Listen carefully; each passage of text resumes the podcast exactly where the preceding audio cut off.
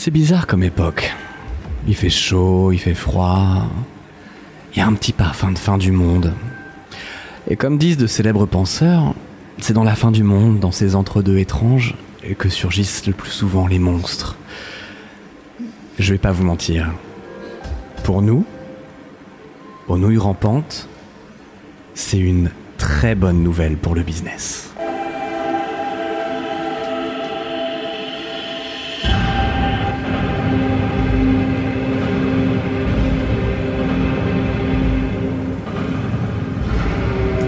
On nous voit On nous voit, ça y est Est-ce qu'on nous voit? Ah, quel plaisir, quel plaisir d'être avec vous. Pardon, vous ne voyez pas. Bonsoir. Regardez-moi. Un endroit un peu spécial. C'est oh là là, on se voit. Ouh, Thomas, c'est notre qu'est-ce première que- IRL. Oh là là, qu'est-ce que Attendez, regardez. Est-ce que vous pouvez juste regarder les Regardez-les. Nous sommes mis au coin du feu pour vous. Est-ce qu'ils sont pas magnifiques? Réchauffez-vous, réchauffez-vous. Bonjour, bonjour tout le monde.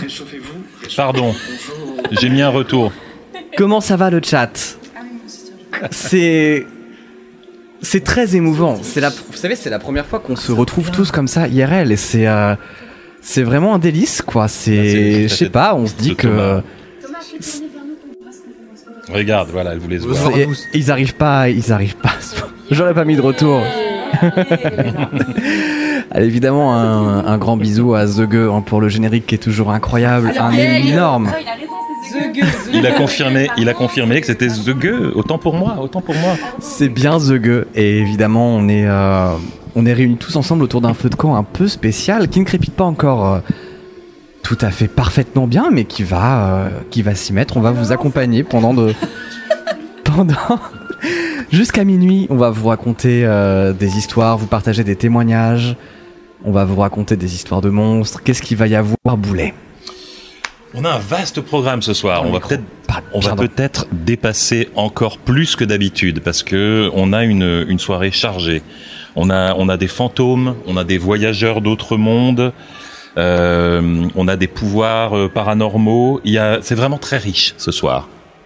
Est-ce que juste vous pouvez me dire si le son va bien Est-ce que la musique de fond est pas trop forte?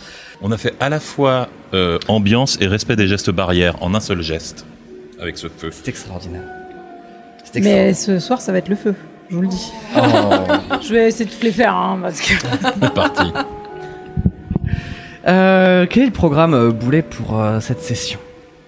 Eh ben, je viens de le faire, mais tu veux qu'on commence Mais directement? on En recommence fait, J'ai coupé, un peu- j'ai coupé un peu avant au montage. On a un programme assez chargé, disais-je. On a beaucoup, beaucoup de choses. On a des témoignages, on a, on a des pouvoirs paranormaux, on a des visiteurs d'autres mondes, on a des voyageurs égarés, on a, on a, on a, on a un invité incroyable qu'on va saluer, François Descraques. François Descraques. Salut. Coucou Eh, salut, salut. Est-ce que tu dirais qu'on fait feu de tout bois? Clara, on t'entend très peu bizarrement. Bah attends, c'est bien la première fois. Une, Ah, Clara, je pense que ton micro Bloup bloup. couille un peu. C'est pas grave. Tu Mon micro tes couille, bah je pour, euh, piquerai un micro. Désolé. Euh, encore une fois, c'est notre. Ah, on l'entend très bien. Vous entendez très bien, Clara C'est mon c'est retour. Thomas qui est- l'entend pas. On a tous entendu ta blague, C'est ça. Oui. Ok, donc vous l'entendez très bien. Donc c'est mon retour qui était excellente. Eh, on a bûché. Désolé. Allez On en est à 3, mais. Oui, on pourra avoir un petit compteur de, au, au replay, un petit compteur de blagues. Voilà. On pourra. On pourra. Très bien. Eh bien, c'est parfait. Qui veut commencer la première histoire? Alors, est-ce que, tu- est-ce que tu sais, est-ce que vous avez bien retenu qui commence la Bah première oui. histoire? Ok, tout va bien. je, je- je vérifiais qu'on était bien d'accord. prête Ok, Clara va, bien, va commencer. Des morts nous parlent sans arrêt. Nos bibliothèques sont pleines de pensées de gens morts. Nos disques contiennent parfois leur voix, nos albums photos leur visage, animés ou fixes. Les morts, le- les morts nous parlent sans arrêt et nous les écoutons à longueur de journée. Mais si nous leur parlons, nous, entendent-ils? Et si oui, peuvent-ils nous répondre? Cette histoire s'intitule. Cérémonia. Je peux y aller? À vous. Je m'appelle M.O. et je suis au collège. Le soir, pour m'endormir, j'écoute de la musique grâce au lecteur CD posé à côté de mon lit. Enfin, quand je dis que j'écoute de la musique, j'ai surtout une obsession. Le groupe Indochine, dont j'adore chaque chanson. Pendant des années, je me mets l'album Alice et June, la version double album avec les chansons en plus. Un jour, je commence à écrire mon journal intime et dedans je m'adresse à Stéphane Sirkis, le jumeau décédé de Nicolas Sirkis. Tous les soirs, je lui adresse une petite prière. Dans ma petite tête d'adolescente, je pensais qu'un jour, ça me permettrait peut-être de rencontrer Nicolas. Et puis un jour, je mets le CD, et tout au début, il y a maintenant un, bout de chanson. J'appuie sur play et j'entends des croix en bois et que viennent les bras dans nos bras à croire que toi, que moi et toi on ira. La chanson, je la connais. Cette chanson, je, je la connais. C'est Cérémonia, mais elle n'est plus dans l'album simple. Elle n'apparaît que sur le double et pas du tout au début du CD. Elle, n'est pas censée être là. Bon, je continue à écouter le CD tous les soirs malgré cela et je continue à écrire à Stéphane tous les jours. Petit à petit, la chanson se complète. Au bout de quelques temps, j'ai le titre en entier chaque fois que je lance le CD. C'est devenu la première chanson de l'album. J'ai essayé de lire le CD sur un autre lecteur et ça, ça ne fonctionne pas. La chanson ne se lance que sur le mien. J'ai regardé en ligne et personne d'autre n'a signalé qu'une chanson supplémentaire avait surgi sur son album. Je sais qu'il y a forcément une explication rationnelle et technologique à mon mystère. Mais si c'est une simple, mais si ce n'est qu'une simple coïncidence, alors j'en aime la poésie. Ce soir, on reste tout seul dans nos chambres, à attendre qu'on veuille bien nous entendre, fermer les yeux, nous imaginer. N'oubliez jamais. Ce soir, je prie pour tout ce que j'ai fait. Ce soir, je prie pour tout ce qu'on a fait. Je sais que je n'en reviendrai. Reviendrai. Jamais. Tellement adorable. Quand c'est lu par Clara, j'aime bien Indochine. Ah, c'est chouette, hein Trois nuits par semaine. Je crois qu'il aurait pas pu demander à la Lune. Ça aurait été. C'était. Ah, le. Alors, c'était une MO. Oh. Je crois qu'elle est dans les, je crois qu'elle est dans le, elle doit être dans le Je ne chat. parlais pas de la MO. Hmm. Ah, MO comme dans. Oui, comme dans, comme dans la pas du tout anonyme, elle m'a dit qu'on pouvait la nommer, donc euh, comme Bon, la ça a pas été du tout. trouvé dans le chat. Hein, Voilà. Spoté, Dineria. Peut-être une personne qui parle en majuscule. Moi aussi, j'adore Indochine. Encore un autre jeu de mots. Marie Orti dans le chat qui dit je vois pas pourquoi qui est- ce que vous voulez dire. Sûrement euh, un sosie de, de chat. Je- je ne Bah, c'est, c'est comme euh, SD qui restait très mystérieuse malgré le témoignage de Sandrine Deloff. pas. On n'a jamais vraiment su. On a vraiment, on n'a jamais Non, vraiment qui était SD. C'est Et mystère. là, c'est pareil pour Mystère, MO. mystère. J'ai peur que, j'ai, j'ai peur que le mystère soit, soit, soit hein. pour jamais et couvert. boule de gomme. C'est péché. Mhm. Alors évidemment, si c'est votre première nuit rampante, vous savez que on va euh, débriefer à la fin, hein, savoir euh, quelle histoire est, est vraie, quelle histoire euh, Mhm. les moins. Vous vous doutez bien que dans le cas de témoignages, c'est parfois un peu plus compliqué, on peut pas tout vous dire à l'avance. Mais on vous trouvera ça, euh, en tout cas avec, euh, avec, euh, on vous racontera ça avec bonheur plus tard. Je vous invite bien évidemment. Ah, ça crépite de plus en plus fort le micro? Diantre.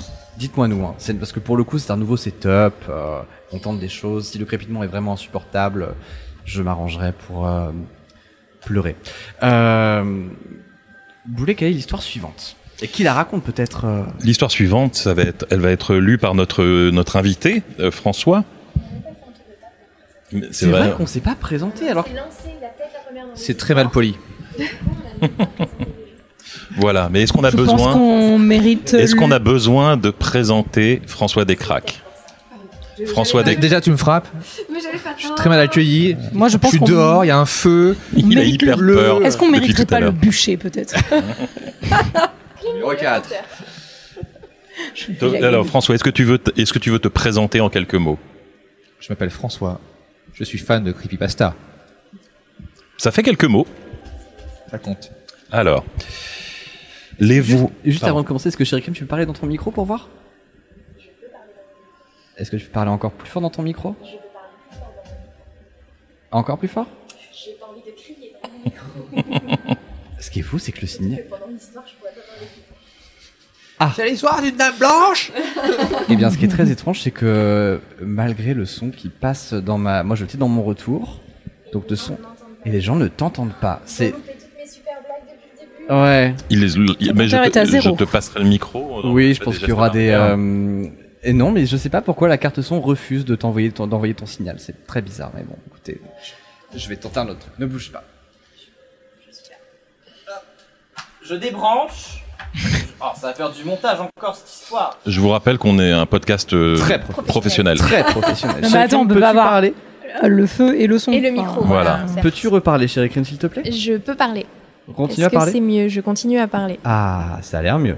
Qu'est-ce que t'as fait aujourd'hui? Oui. Qu'est-ce que t'as mangé? Très bien. Euh, un hot dog végétarien pendant qu'on attendait des choses chez Ikea pour le décor tout à l'heure. On est dans une forêt, ça n'a pas été acheté chez Ikea. Non, pardon, que tu j'ai fait griller sur le La feu. forêt d'Ikea. c'est une nouvelle C'est une jungle, quelque Voilà. part. Et on avait prévu, enfin moi j'avais prévu de ramener des chamallows pour qu'on fasse genre. Et j'ai pas eu le temps. Donc euh, Ah, si c'est vous voulez dommage. faire des chamallows fictifs, euh, Ah, tout le monde tu y croit. dit. Ouais, J'avais un peu la tête dans le. Oui, bien sûr. On peut le faire avec les M&M's que Oui, t'as j'ai ramené. sinon. des M&M's, on peut faire des, des M&M's attend pas pour que ça crépite. Sinon, on peut raconter des histoires Mais on attend le temps qu'il branche. C'est bon, c'est- C'est bon, c'est réglé en Fallait fait. nous interrompre. Je vais, euh, je vais désormais euh, m'attaquer au crépitement pendant que tu raconteras, euh, que pendant que pardon, l'invité mystère, qui n'est plus du tout un mystère depuis qu'on vient euh, de 20 minutes, présenter. là, Trois jours que je je sais, hein. Dis quoi Voilà. Je suis là, moi, ici. hein. peut-être une, Allez. une, voilà, une histoire. Euh, Boulet, c'est à toi pour l'introduction. C'est parti. Les voix créent des échos. Les cris rebondissent contre les parois qu'ils rencontrent et reviennent après que la voix s'est tue. Et plus on crie fort, plus le cri résonne longtemps. Si vous pouviez mettre toute votre peine, tout votre chagrin, toutes vos humiliations dans un seul hurlement, combien de temps résonnerait-il? Cette histoire s'intitule Elle s'intitule Peter Jackson et la femme qui pleure.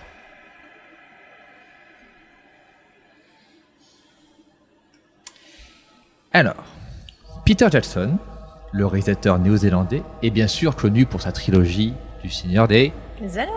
Anneaux. Très bien.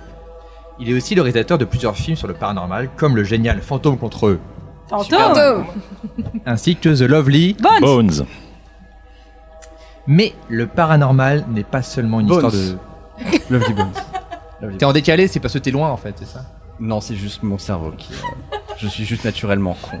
Ça va être fluide. Ça va être très fluide cette histoire. Mais le paranormal n'est pas seulement une histoire de divertissement pour lui, c'est aussi quelque chose qu'il a connu de très près. Il y a environ 30 ans, Peter Jackson habitait dans un petit appartement à Courtney Place, en face du prestigieux St. James Theatre. Il vivait avec sa femme, Fran Walsh, avec qui il a écrit la plupart de ses films. Un matin, dans son appartement, Peter se réveille, dans son lit, seul. Enfin, pas vraiment. En face de lui, à l'autre bout du lit, quelqu'un le fixe. C'est une dame d'environ 50 ans, dont la bouche est figée dans une expression de cri. Comme si elle accusait Peter d'un crime qu'il n'avait pas commis. Peter est transi de peur. Il n'ose même pas bouger. Qui est cette femme? Et que lui veut-elle? Puis, sans crier garde, la vieille dame se met à planer et à se déplacer rapidement, puis elle disparaît à travers le mur. Tu bailles ou t'as peur? Je suis terrifiée. Très très peur. Terrifié de, de, de sommeil. C'est la terreur. Peter a enfin le courage d'appeler à l'aide. Sa femme, Fran, arrive inquiète. Il lui raconte ce qu'il a vu. Une dame qui se tenait dans, sa, dans la chambre et qui a traversé le mur. Mais avant que Peter ait pu, ait pu terminer sa description, Fran l'interrompt et lui demande Est-ce que cette femme semblait crier? Peter est sous le choc. Oui, exactement.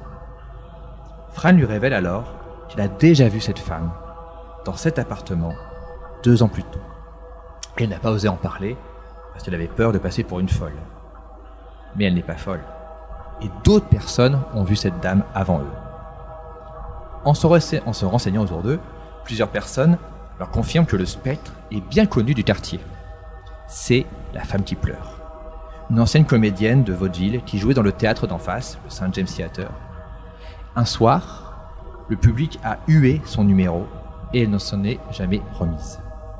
Elle a mis fin à ses jours dans sa loge en se coupant les veines.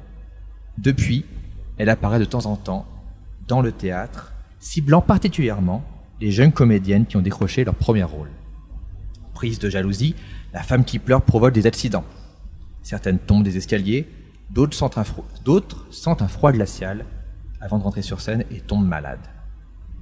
Et ce n'est pas le seul fantôme qui hante le St. James Theatre.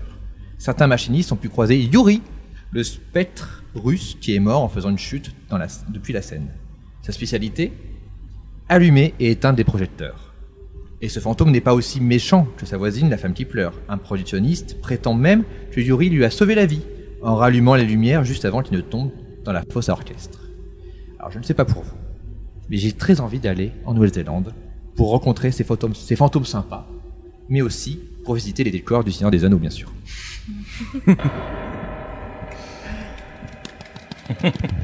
Évidemment, on débriefera hein, pour savoir si c'était euh, vrai ou pas. C'était euh, Si c'était de l'invention et du mensonge, voilà ou de la vérité. de l'affabulation totale ou au contraire euh, quelque chose de profondément. euh, voilà. Il y a de Mhm. l'écho? Comment ça, il y a de l'écho? Quel écho? Ah non. Comment ça, de l'écho? Vous dites n'importe quoi.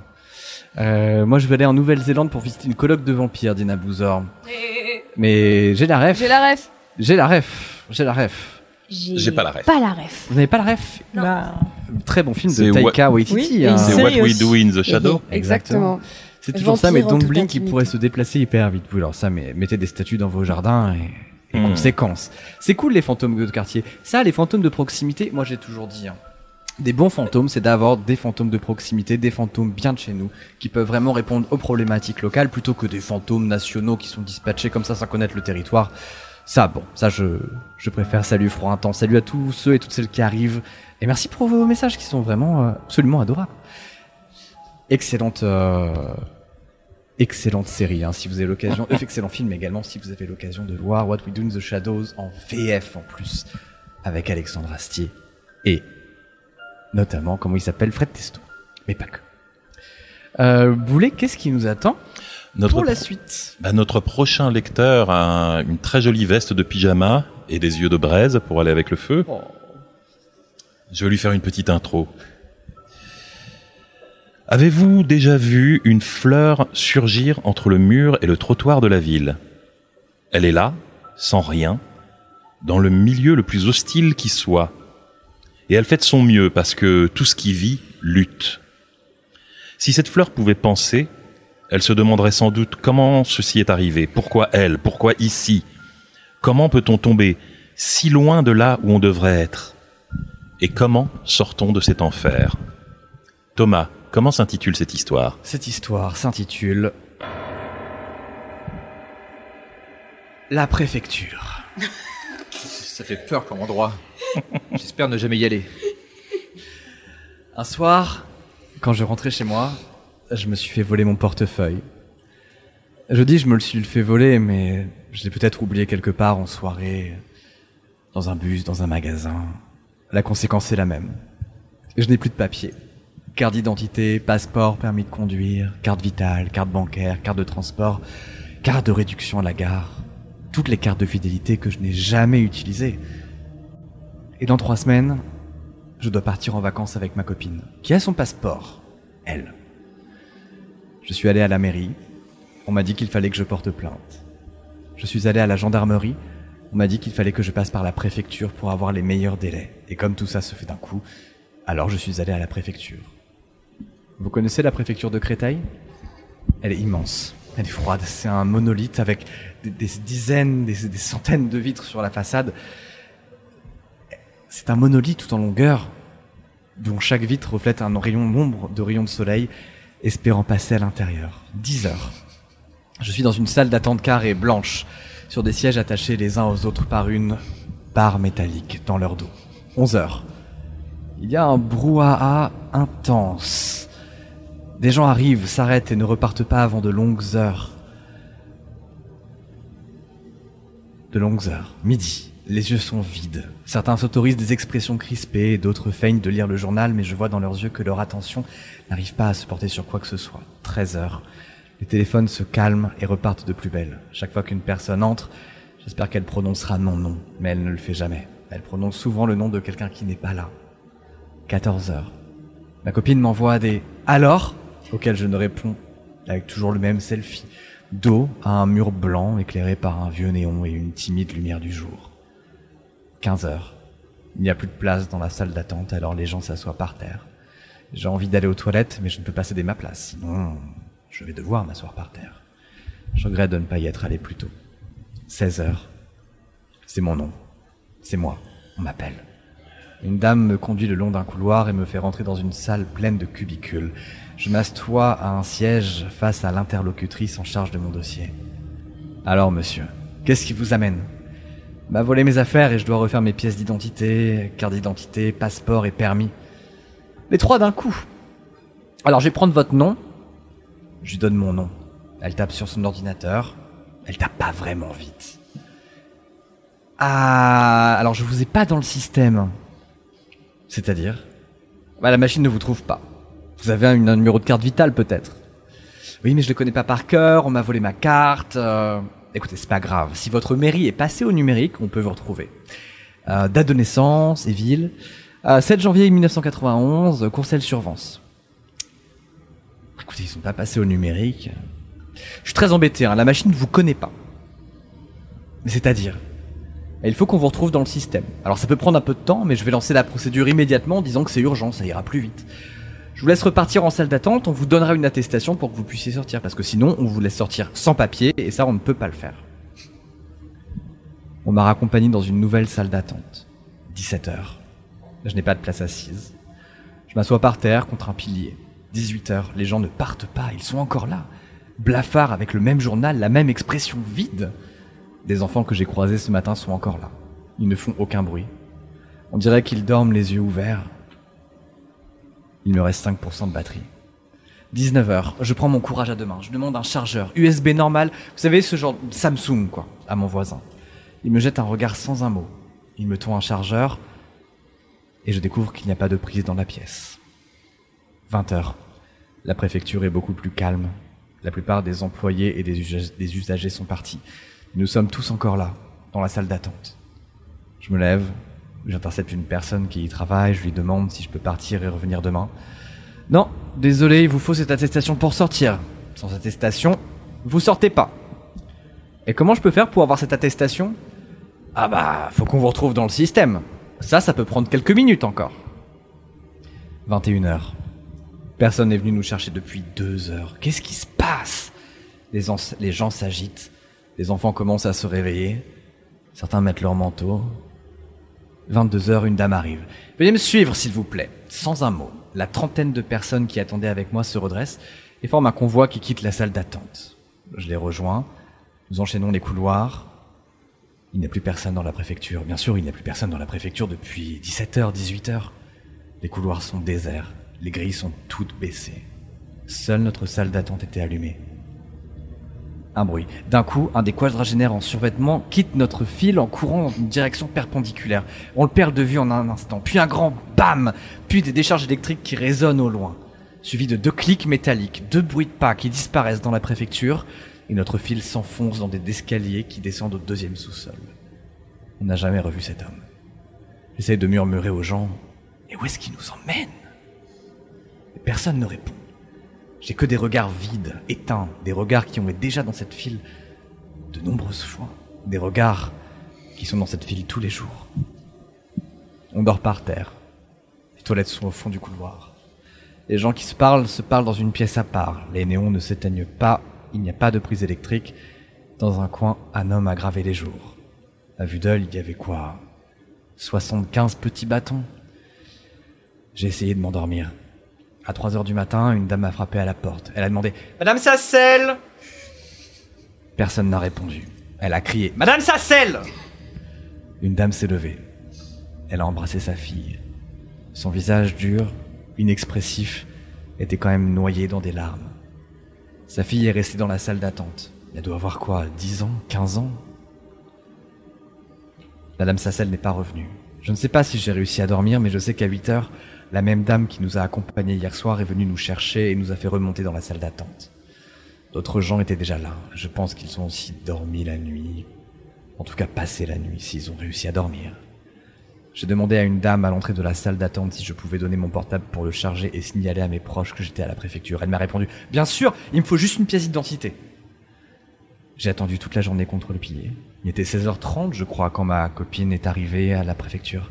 Depuis la vitre de la salle d'attente qui donne sur le couloir, je l'ai vue aller vers l'accueil, signaler ma présence. Enfin Enfin la délivrance Je souris. Je rassemble mes affaires. C'est bête, mais j'ai hâte de sentir bon à nouveau. J'ai hâte d'être propre. Je souris. Je crois que ça fait 48 heures que j'ai pas souri. Je me lève. Au loin, à travers la vitre, la dame de l'accueil répond à ma copine en lui faisant non de la tête. Ma copine baisse la tête. La dame de l'accueil lui fait signe de bouger. Ma copine repart. À 22 heures, une autre dame est venue nous chercher. Ils n'éteignent jamais la lumière la nuit. Comme ça, quand ils appellent quelqu'un à 3h15 du matin, ils peuvent tout de suite les identifier. En tout cas, c'est ce que j'ai cru comprendre. Cette nuit-là, c'était Monsieur Ambert. Il n'est jamais revenu, lui non plus. J'ai hésité à faire des bâtons, moi aussi, sur mon coin de mur, mais je me suis dit que ça serait trop déprimant. Ce qui me console, c'est de voir la fille de Madame Sassel ne pas baisser les bras. Elle se laisse pas faire. Un jour, il y a eu une bagarre entre deux hommes. C'est elle qui s'est interposée. Elle est très forte. Aujourd'hui, je ne connais toujours pas les noms de mes voisins de mur. Je connais leur odeur, je connais leur bruit. Ils connaissent mon odeur. Ils connaissent mes gestes. Je sais même pas s'ils savent comment je m'appelle. Je vois nos regards se vider au fil des jours, au fil des semaines, au fil des mois.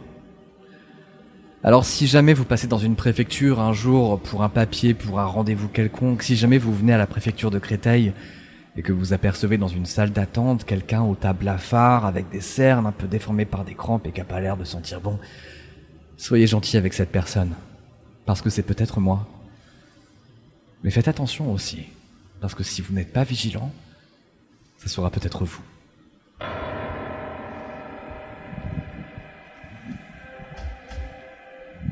Ça rappelle la poste aussi. Moi, ça m'a rappelé Beetlejuice. Ah oui, avec les, les- Ouais. Beetlejuice Bah, tu sais, ils ont des, des numéros Ah, d'attente. euh, oui. Bah, encore une fois, on verra à la fin si cette histoire est vraie Une véritable fausse. Honnêtement, épreuve du déjà. feu, cette préfecture. Tu la, tu la prépares depuis le début de l'histoire. Elle- elle depuis était à 10 bonnes minutes, Elle je pense. à- Elle était à fond. Euh, J'ai l'impression qu'effectivement, il y a plus de gens qui compatissent pour mes traumas que pour euh, Que la pour Madame Sassel. de- pour Madame Sassel, la pauvre, quand même. Pour Madame Sassel. Euh, T'es né en quelle année? T'es pas né en 87, toi? C'est pas sa Moi date de naissance. Ouais, c'est ça, ouais. Mmh. Ouais, D'accord, on est d'accord, ouais. Fake Ouais, news. ouais, ouais, Fake tu me fais news. croire que t'es jeune et tout. Et puis comment il pourrait raconter cette histoire? Il serait pas sorti si vite. Ouais. Techniquement, euh, techniquement 88 et mon anniversaire dans 7 jours maintenant. Donc voilà, je Eh drop eh. ça euh, comme ça. Si vous voulez me faire plaisir pour mon anniversaire, j'ai mis un lien en dessous de la description. C'est mon bouquin. Achetez-le, ça me fera plaisir. Ce qu'il veut, Euh, c'est des subs pour son anniversaire. Des t'offres ton subs. bouquin De quoi Tu veux qu'on t'offre ton, ton bouquin Bah qu'il se l'achète et qu'il se l'offre. Comme Ah, ça, ça fait un petit Il se l'offre à eux et lui, ça lui offre de l'argent. Ah, c'est comme ça que ça fonctionne Ça Enfin, ça, offre de l'argent à son éditeur qui va lui donner un peu. Ah oui, c'est ce que j'allais dire. Je mettrai un EPUB à disposition, vous inquiétez pas, pour ceux qui ne veulent vraiment pas souvenir. Euh, voilà, donc du coup, la préfecture, on verra encore une fois. Bon anniversaire en avance, c'est pas maintenant, hein, c'est euh, le bifton. Oui, coucou François. François, t'as le bonjour de Fatwesh. Deux. Fatwesh. Ok. Fatwesh, c'est un gars qui passe le bonjour. dis bonjour Fatwesh. Bonjour, Fa-. Fatwesh Fatwesh? Fatwesh, tout à fait. Fatwesh. Ah, c'est un habitué de Peut-être nos le lives, cousin de Fat. Joe. des années Chouette, 80. Fatwesh. J'aime bien, il dit bonjour à l'invité, mais pas à nous, alors qu'on on Il a peut-être dit bonjour et peut-être que Thomas l'a pas lu, peut-être Voilà. qu'il était mauvaise aussi. Si, oui, peut-être aussi. c'est- Il y a, y a grave, on est, on habitué au mépris et euh, François Descartes. Bref, on va pas tous les faire. au bout d'un moment, on est comme des gens, tu sais, derrière un guichet qui nous croisent des regards morts. On est là, on est censé être là, on les fonctionnaires de plus à Twitch, leurs quoi. yeux, on est des meubles. Exactement. Mais ils veulent de la nouveauté, ils veulent du sang frais. Mais tu seras comme nous un jour, Alors, vide, exempt. Partie des meubles. Nous avons maintenant une histoire euh, qui est longue. C'est, je, je pense, la plus, la plus longue histoire de la soirée et qui est, euh, qui est assez étonnante. Alors, j'essaie, je suis en train d'essayer de, de rouvrir mon intro. Ah, tu, tu le, ah, très bien. Comme ça, on Quel fait esprit circuler les, d'équipe. on fait tourner les Oui. tablettes, faute et de faire tourner les tourner serviettes. les tablettes. Je vous l'ai mis en tête. Pour une émission d'horreur, on est. C'est bientôt fini. Quand est-ce qu'on arrive Vous voulez, c'est à toi. N'avez-vous jamais l'impression que votre existence ne tient qu'à un fil? Que votre rencontre avec quelqu'un de cher n'avait eu lieu que grâce à un hasard tellement improbable qu'il en est presque miraculeux?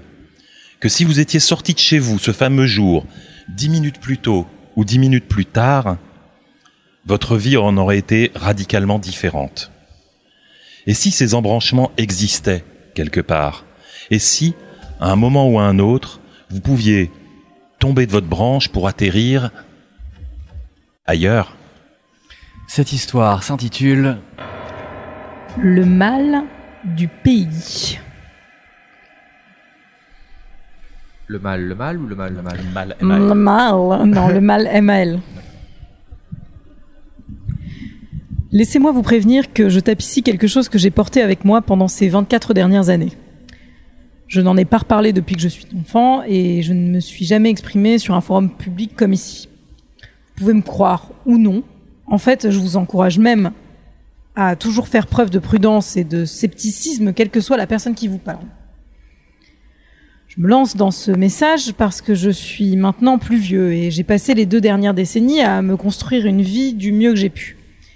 J'ai porté ce poids immense qu'aucun médecin ou psychiatre n'a voulu voir autrement que comme au mieux des souvenirs fabriqués, au pire les, élucubra- les élucubrations d'un cinglé. Je ne vous en voudrais pas si vous pensez la même chose. Je veux juste vider mon sac. Et Reddit se chargera d'enterrer ça quelques heures dans ses innombrables postes.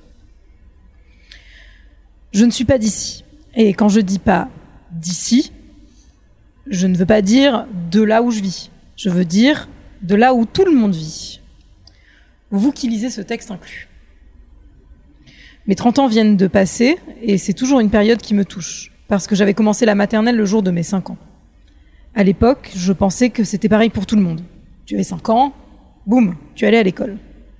Je n'avais pas réalisé que le fait que mon anniversaire coïncide avec le jour de la rentrée était un hasard. Un an et deux semaines plus tard, mon monde allait disparaître. Je suis née et j'ai grandi dans un quartier pauvre de San Diego. J'habitais dans un complexe appelé Lemonville Apartments. Apartments, pardon.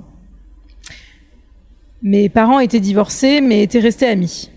Ma mère était jeune quand elle m'avait eue et elle était magnifique.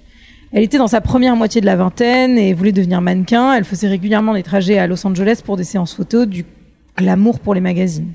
Elle avait la peau sombre, étant un quart indienne, et ça lui donnait un côté exotique que les agences aimaient bien. Ma photo préférée d'elle était une pose dans une incroyable robe de mariée pour une société d'accompagnement matrimonial. Je dormais en serrant cette photo quand elle était en voyage à Los Angeles et, et que je devais séjourner chez mon père, employé municipal de la ville de San Diego. Ils se partageaient ma garde de manière équilibrée et on passait même nos Noëls en famille. Mon père, sa copine, ma mère, célibataire, et moi.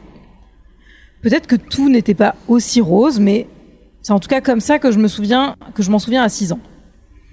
S'il y avait des disputes, ils étaient doués pour me les cacher. Le 17 septembre 1996, j'étais avec les parents de mon père à Riverside, Californie.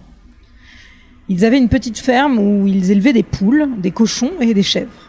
Pas de chevaux ni de moutons, mais ma grand-mère avait plusieurs canards domestiques qui venaient vous manger dans la main. Ils partaient l'hiver et revenaient au printemps, réglés comme du papier à musique. Mon père devait bosser de nuit toute la semaine et ma mère était à Los Angeles, alors je restais avec les grands-parents. À l'époque, l'école était plutôt cool avec ce genre de choses.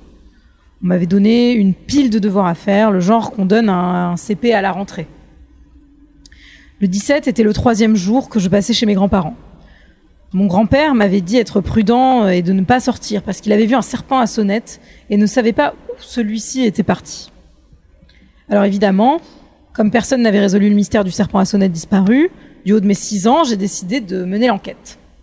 Avec le recul, laisser un gamin de 6 ans partir à la recherche d'un dangereux reptile n'est probablement pas recommandé dans un manuel éducatif, mais c'était les années 90, et en plus, je pense qu'il ne s'attendait vraiment pas à ce que je le trouve. Il y avait un petit bois sur la propriété, mais j'avais défense de m'en approcher. Et ils avaient dû se dire que le serpent s'était caché là-bas. J'ai passé la journée à jouer les explorateurs autour de la ferme, essayant de débusquer le crotal. Je me suis finalement approché de l'abri pour le puits, j'ai ouvert la porte. Et il était là, roulé dans un coin, la queue vibrante. J'ai immédi- j'ai immédiatement claqué la porte et j'ai couru vers la maison pour prévenir mes grands-parents. Peut-être que ma mémoire de mes six ans me joue des tours, mais dans mon souvenir, Ce, serpent ce serpent faisait au moins 300 mètres de long. un peu plus, un peu moins, en tout cas, je l'avais trouvé. J'étais surexcitée de pouvoir l'annoncer à mon grand-père qui pourrait, probablement, sortir le fusil et le dégommer. J'ai foncé par la porte de derrière qui donnait sur la buanderie par la cuisine. Et je n'ai rien remarqué avant d'entrer dans le salon où je m'attendais à trouver mes grands-parents, là où je les avais, laissés. Sauf qu'ils n'étaient pas là. Et que ce n'était pas la même salle à manger. Ce n'étaient pas les bons meubles du tout. Les meubles en bois dur et inoubliablement inconfortables qu'affectionnait tant mon grand-père avaient disparu. La table basse qu'il avait faite avec une souche avait disparu, remplacée par du mobilier vieillot et moelleux, un canapé à fleurs, la télé au mauvais endroit, et plus récente que le vieux meuble télé posé par terre de mes grands-parents. Les panneaux de bois des murs n'étaient plus là, ou alors avaient été recouverts de papier peint bleu.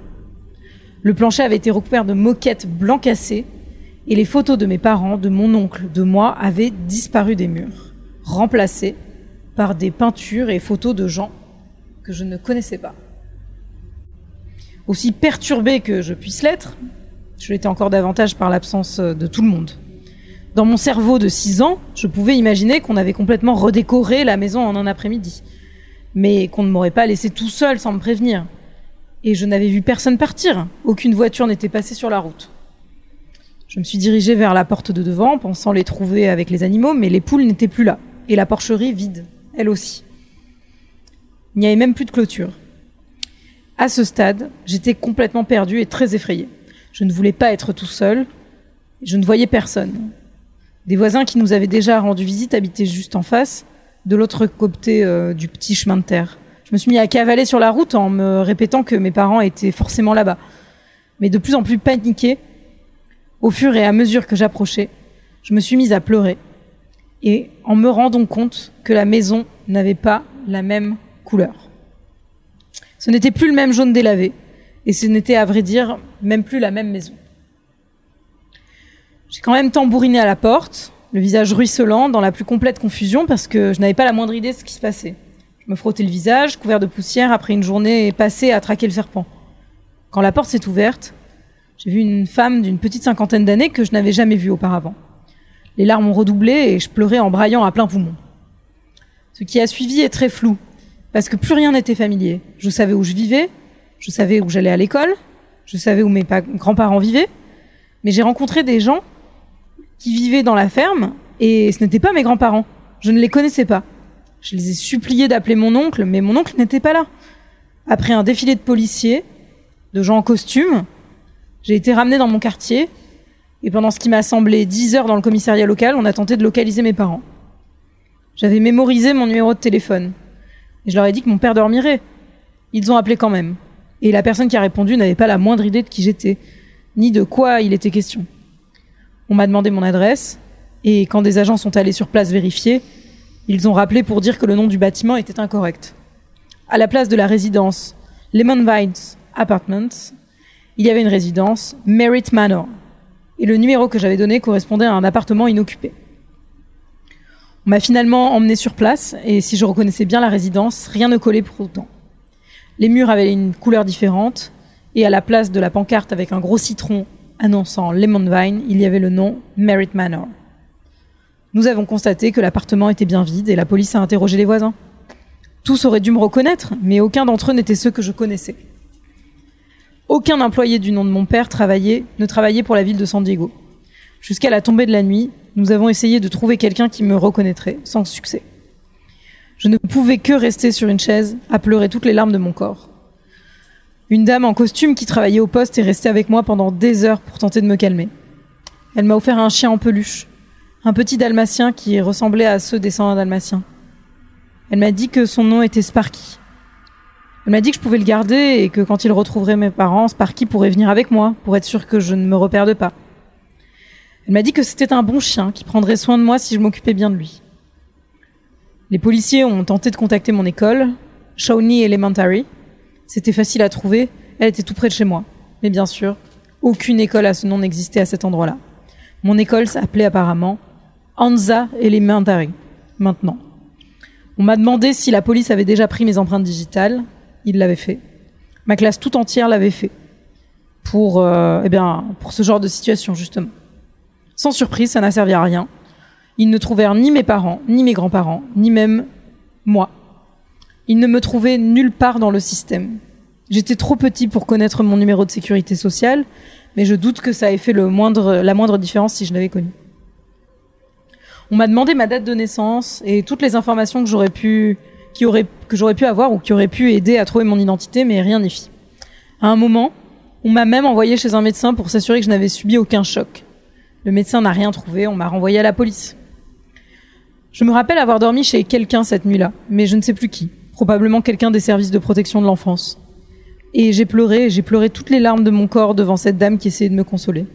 J'ai pleuré en serrant Sparky si fort que je suis surpris que sa tête n'ait pas éclaté. Je n'avais pas la photo de ma mère, je ne comprenais pas ce qui se passait. Rien n'avait le moindre sens. J'avais à peine six ans. Je savais où je vivais, où était mon école, tout n'avait pas pu disparaître comme ça. Entre mes larmes, je suppliais qu'on me ramène chez moi. Je suppliais la dame d'essayer de rappeler mon père. Et je suppliais encore et encore pour rentrer à la maison. Les jours qui ont suivi, j'ai été interrogée par toutes sortes de gens à différentes heures du jour et la nuit. Police, enquêteurs, employés de département dont je n'avais même pas retenu le nom, pédopsychiatre. La terre entière avait des questions à me poser. Je faisais des allers-retours entre le poste et la maison de la dame chez qui je logeais. Et un jour, on m'a dit qu'on avait localisé mes parents et qu'ils venaient me chercher. Enfin, j'allais rentrer à la maison. Enfin, le cauchemar était terminé. Et enfin, j'allais pouvoir m'en aller, quitter ces gens qui me posaient les mêmes questions en boucle encore et encore. Quand le couple est arrivé au commissariat, mon cœur est tombé au fond de mon estomac. Ce n'étaient pas mes parents. Ils avaient un fils qui avait disparu et ma description collait à peu près. La femme s'est mise à pleurer quand elle a compris que je n'étais pas son fils. Moi, j'étais à court de larmes à ce stade. Les services de protection de l'enfance ont été appelés et j'ai été envoyée dans une famille d'accueil quelques mois. La police a lancé un avis dans la presse avec ma photo et mon visage était partout. Je n'ai jamais lâché Sparky, même pas pour une seconde. Ils ne voulaient pas que je le tienne sur les photos, vu que je ne l'avais pas le jour de ma disparition. Mais j'ai piqué une crise monumentale et ils me l'ont laissé. J'ai dû porter les vêtements que j'avais ce jour-là. Pendant les mois qui ont suivi, plusieurs parents d'enfants disparus sont passés pour voir si j'étais leur fils. Je n'ai réalisé ça que plus tard avec le recul. Ils me traînaient pas devant eux en me demandant C'est votre fils? Ils étaient plus subtils. Ils venaient me rendre visite et repartaient en larmes en réalisant que ce n'était pas moi qu'ils cherchaient. Quand je repense à ces familles qui venaient désespérées à la recherche de leur enfant, je suis dévastée pour eux. Je ne peux vraiment pas l'expliquer. C'est une sorte de culpabilité, comme si j'avais voulu être euh, leur enfant. Pour pouvoir leur rendre leur paix d'esprit, qu'ils le sachent en sûreté. La plupart de ces gens ne reverront sans doute jamais leurs enfants perdus. Mais je m'efforce de m'imaginer qu'ils ont été réunis, aussi improbable que cela puisse être. Cette culpabilité est une des choses qui me fait toujours voir un psy aujourd'hui. Mais comme je le disais, aucun psy n'a jamais cru mon histoire. L'explication la plus courante qu'on me donne est que je viens probablement d'une famille maltraitante qui m'a abandonné un jour sur ce chemin de terre et que je refoule tous les souvenirs euh, négatifs liés à cette période. Je ne suis pas restée dans le foyer d'accueil. Après un moment, alors que mon cas n'était même pas officiellement clos, il a fallu qu'on me scolarise et que j'ai une identité. On m'a fait un certificat de naissance avec la bonne année, mais le jour et le mois ont changé. Pour 17 septembre, date à laquelle j'avais été trouvée. Je n'ai jamais compris pourquoi il ne m'avait pas laissé ma vraie date de naissance, mais j'imagine qu'il ne croyait pas qu'il s'agisse de la vraie. J'ai repris l'école. Un psy qui me soupçonnait d'être euh, une victime d'un syndrome post-traumatique a recommandé qu'on me mette avec les enfants à besoins spéciaux. Et au début, je n'allais en classe que deux fois par semaine. J'ai fini par y aller tous les jours, j'ai changé de foyer d'accueil plusieurs fois et on m'a placé pour adoption. Je ne sais pas exactement quand, parce qu'on ne me l'a jamais dit clairement. Des gens venaient me rencontrer, mais cette fois, ils ne cherchaient plus à retrouver un enfant perdu. Ils voulaient en adopter un. Je n'étais pas vraiment un bon candidat. hein. J'avais cette histoire bizarre et je me répétais que mes parents allaient revenir me chercher. Et je passais rarement une journée sans pleurer jusqu'à ce que mes yeux soient rouges et brûlants. Cette histoire n'a pas de happy end et je n'ai jamais revu mes parents. J'ai été pupille de la nation jusqu'à mes 18 ans et n'ai pas eu vraiment grand chose depuis. Mon adolescence a été un festival de petite délinquance. Je suis même allée faire un séjour euh, pour un centre de délinquance juvénile vers San Diego, un truc appelé euh, Chaparral. Et je n'ai jamais été à l'université, j'ai jamais vraiment foutu quoi que ce soit avant mes 24 ans. Je n'ai jamais parler de cette histoire en public, en tout cas euh, pas dans les, à part dans les multiples interrogatoires quand j'étais petit. J'ai toujours Sparky. Il est vieux, usé, mais toujours en un seul morceau. Et il n'est plus vraiment blanc, il est maintenant gris sale. Il est sur ma table de nuit. Il est là, comme il l'a toujours été depuis que je suis arrivée ici. On va arrêter là parce que je voudrais garder la dernière partie pour le debunk.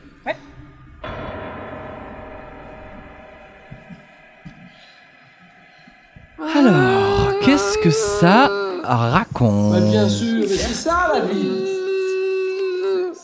Euh, gros malaise, hein, cette histoire. C'est affreux. Alors, je, je vais faire une référence qui va, te- qui va te parler, Thomas. Ça, moi, ça, moi, ça m'a fait penser à Torchwood, tu sais, l'épisode où il y a euh, Les chaussures non, les gens qui tombent dans la faille et qui disparaissent. Ah oui, ça aussi, oui, exact. Je Les trouve ça chaussures Random choses. Moi, ça me fait pense penser à Leftovers, mais. Oui, à que Tout me Leftovers fait aussi, penser à ouais. Leftovers aussi, mais, mais ça particulièrement. À Titan aussi. La Titan aussi. Ah, je l'ai pas vu. Il est trop récent, trop de risques de spoiler. Oui, oui, oui, oui, tout à fait. Alors, petit point. euh, déjà beaucoup de choses. Je voudrais vous remercier déjà de, de profiter. Ah, vous avez entendu? Ça, c'est la vie. Oh là là, allez, ça dégage. Euh, Qu'est-ce que je voulais dire? Oui, pardon, je voulais. euh, Vous avez lancé un train de live. Vous vous rendez compte de ce que vous avez fait? Déjà, merci à tous les gens qui follow, mais je voudrais quand même particulièrement saluer les gens qui ont subé. Je pense à Nelova, je pense à la Nymphe des Bois qui a offert en plus un sub. Oh. Je pense à Guillaume, juste Guillaume, Carlin-sur-Mer, Kiksama. Merci beaucoup, beaucoup. Vous êtes ce qu'on pourrait appeler euh, le feu. Je dis pas ça parce que c'est un peu la thématique de la journée, mais vous êtes. Si, si, si on était sur un petit bûcher, vous en seriez le feu. Et, euh, et voilà, c'est, on est très content de vous avoir sorti cette IRL. Merci beaucoup aussi pour tous les follow. On est vraiment très heureux de pouvoir avoir sorti ça en IRL. On voulait faire ça depuis des mois. Donc vraiment, pour nous, c'est un, c'est un vrai bonheur d'être là et de le faire avec vous. Donc merci beaucoup. Il y a beaucoup pour d'amour autour tous de les ce- follow, tous, Oui. tous vos subs et tout ça. C'est trop Ça cool. motive De- évidemment. De chaleur humaine. Oh, Oh là C'est là pas- là là. Ne les arrête plus, c'est Tout terrible. ça, tout ça. Je pourrais vous dire que ça motive à continuer, mais non, en fait, De l'amour juste euh, la ardent. thune, ça permet de- d'investir. Quand est-ce qu'on euh, braise de la, la thune. Mais oui, mais oui. Ouais, je Une disais, excellente regarde, blague. ça Elle les permettent Elle est très bien. D'acheter du matériel à. Ikea. Et là, il y a beaucoup de subs qui sont partis dans euh, la navigation pour faire venir les gens ici. Donc, euh, merci. Il y a à vous. Thomas qui continue à dire des trucs Pour sérieux. ça, voilà, je fait permets d'être gentil un peu avec les gens quand même pour le soutien tout de même. euh, Merci voilà. les Merci gens. les Merci gens. tout le monde. Et Merci. Merci là-dessus. Merci aussi Kiwi Fraise et Nabouzor pour euh, pour les bits. Vous êtes des, vous êtes des. Si j'étais un café, vous en seriez les sucres. Oh. Bien. Euh, Boulet, prochaine histoire. Ah ben, euh, on va on va écouter euh, l'histoire de Chéri Crime, le temps d'ouvrir mon petit document dans dans une seconde et je vais vous la présenter. Euh, L'histoire, pas Chéri Crime. Chéri Oui. Crime, vous la connaissez à force. Vous commencez à connaître. Tu peux y aller. Merci. la lumière visible n'est qu'une fraction minuscule de la lumière. Elle se poursuit loin, très loin dans l'invisible. Il y a les ultraviolets, les infrarouges, les ondes radio. La nature ne nous a tout simplement pas équipés pour les voir. Il est impossible d'imaginer une couleur qu'on n'a jamais vue. Pourtant, il y a des longueurs d'onde que voient certains animaux. Que voient les yeux fendus des chats? Que voit ce jaune et profond des rapaces? Que voient les yeux à facettes des insectes? Et surtout, qu'est-ce qui se cache dans les extrémités obscures de ce que nous appelons le spectre? Cette histoire s'intitule Gypsy. Je m'apprête à vous raconter un des jours les plus terrifiants de ma vie. Tout ce qui suit, je l'ai vécu. Ce n'est pas un récit de quelqu'un qui connaît le cousin d'une pote qui à qui c'est arrivé. Je vais vous donner des faits et vous vous ferez une idée par vous-même de ce qui a bien pu se passer ce jour-là. Ce jour-là. Nous sommes en juin 2000. J'ai 15 ans. Ma meilleure amie et moi avons l'habitude de rentrer chez elle après les cours. Parce qu'elle vit tout près du collège, ses parents rentrent tard dans la soirée et surtout qu'elle a Internet et pas moi. J'aime bien aller chez Lauriane. Elle a une petite chienne trop chou qui m'adore. Elle me connaît depuis que j'ai 6 ans et me fait toujours une fête folle quand j'arrive. Avec les années, Gypsy a commencé à perdre la vue et une fois qu'elle nous a fait la fête réglementaire à notre arrivée, elle boitit jusque sur son coussin pour un repos bien mérité. Vu qu'elle n'est plus toute jeune, elle passe presque toutes ses journées immobiles dans son panier et ne sort que pour les grandes occasions. L'arrivée des membres de la famille, la gamelle, et elle traîne ensuite la patte quand c'est l'heure de sortir. Lauriane et moi jetons nos sacs dans sa chambre, passons par la cuisine pour chipper un paquet de BN et on s'installe tranquillement pour papoter dans le canapé. On se raconte les potins du collège. On parle de Madame Bonnefoy, la prof de bio maniaque du cahier parfait qui a encore arraché des pages qui comportaient des ratures. On parle du fait que quand même Mathieu, il est vraiment mignon. Le tout ponctué par les ronflements sonores de Gypsy. Et puis, sans qu'on s'en rende vraiment compte, et sans que l'on se l'explique, on arrête doucement de parler. Je ne mets pas le doigt dessus, mais je me sens un peu mal à l'aise. L'ambiance est devenue lourde. Comme si, comme si l'air de la pièce était épais. C'est là, au milieu de ce lourd silence, que Gypsy s'est réveillée en sursaut. Elle a sauté sur ses pattes et regarde fixement un coin de la pièce. Et pour la première fois en huit ans, je l'entends grogner. Elle grogne tout creux dehors, les poils du dos hérissés, les oreilles en arrière en direction de l'angle de mur qui nous fait face, à Lauriane et moi. Au bout de quelques secondes, elle aboie, toujours en position d'attaque, et bondit hors de son panier pour se mettre entre nous et ce danger qui nous est invisible. On ne se parle pas. On est tendu, on s'est enfoncé dans le dossier du canapé, j'ai la chair de poule et mes yeux inquiets font des allers-retours entre la petite chienne au comportement inhabituel et l'angle de la pièce dans lequel je ne distingue rien d'autre que le bureau du père de Lauriane. Elle reste comme ça, en position d'attaque, à grogner et à aboyer contre cet ennemi que l'on ne peut pas voir, pendant ce qui me semble durer une dizaine de minutes. Jusqu'à ce que nos cœurs loupent un battement.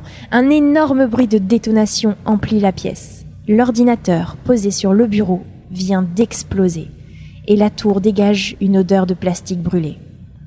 Gypsy, si peureuse en temps normal, n'a pas bougé d'un pouce au moment de l'explosion et continue de grogner dans cette direction. Nous sommes tétanisés. Puis, elle pivote, tout en continuant de grogner tout gros sorti. Elle se déplace pour se maintenir entre nous et ce quelque chose qu'on ne voit toujours pas, qui semble, lui, se déplacer vers le mur opposé au bureau. Ça dure encore quelques secondes. Et puis, l'attitude de Gypsy change de tout au tout. Elle se retourne en battant la queue pour venir nous réclamer une caresse en récompense du travail effectué et trottine jusqu'à son panier pour se rendormir. On n'a jamais su ce qui s'était passé ce jour-là. D'après le réparateur, l'ordi avait eu un souci de surtension et Gypsy ne s'est plus jamais comporté comme ça. Mon esprit cartésien et ma logique me poussent à privilégier l'idée que la petite chienne avait alors, senti la tension électrique bien avant l'explosion. Mais la terreur que j'ai ressentie ce jour-là, cette angoisse froide dans tout mon corps, qui me revient encore quand j'y repense. Cette angoisse, elle favorise une petite voix dans ma tête qui me chuchote que peut-être, peut-être, il y avait quelque chose de réellement malveillant avec nous ce jour-là.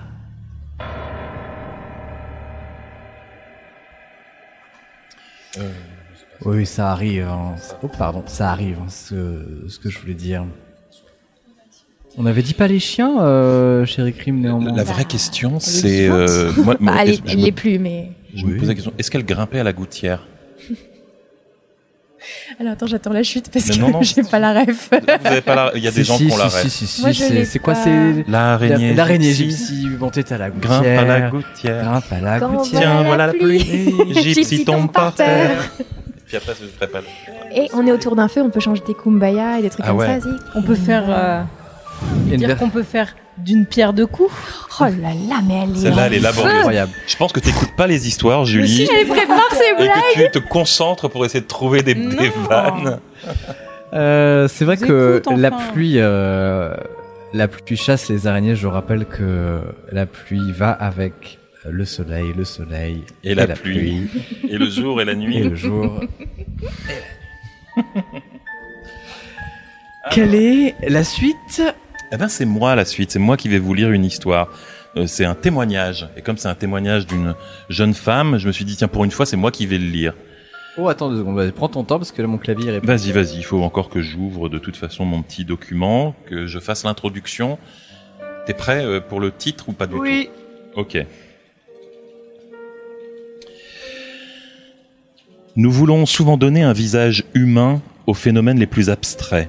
Nous avons imaginé des dieux pour le soleil, la pluie, la foudre, l'océan. Nous imaginons la nature en mer nourricière, verdoyante et le sein lourd, la mort encapuchonnée, la faux à la main, regardant ses sabliers pour savoir s'il doit venir nous chercher demain ou aujourd'hui. Nous avons tendance à mettre des visages partout. Si vous deviez mettre un visage sur la terreur, lequel choisiriez-vous?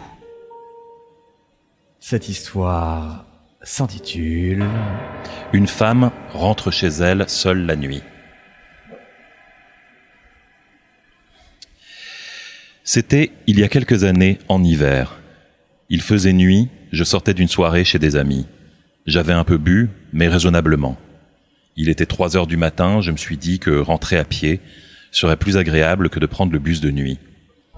Pour éviter les gros lourds, je prends les petites rues plutôt que les grands boulevards. Il est tard, il fait froid, les rues sont désertes, personne à l'horizon. Soudain, je ressens cette sensation à l'arrière de mon crâne, comme une zone de vulnérabilité.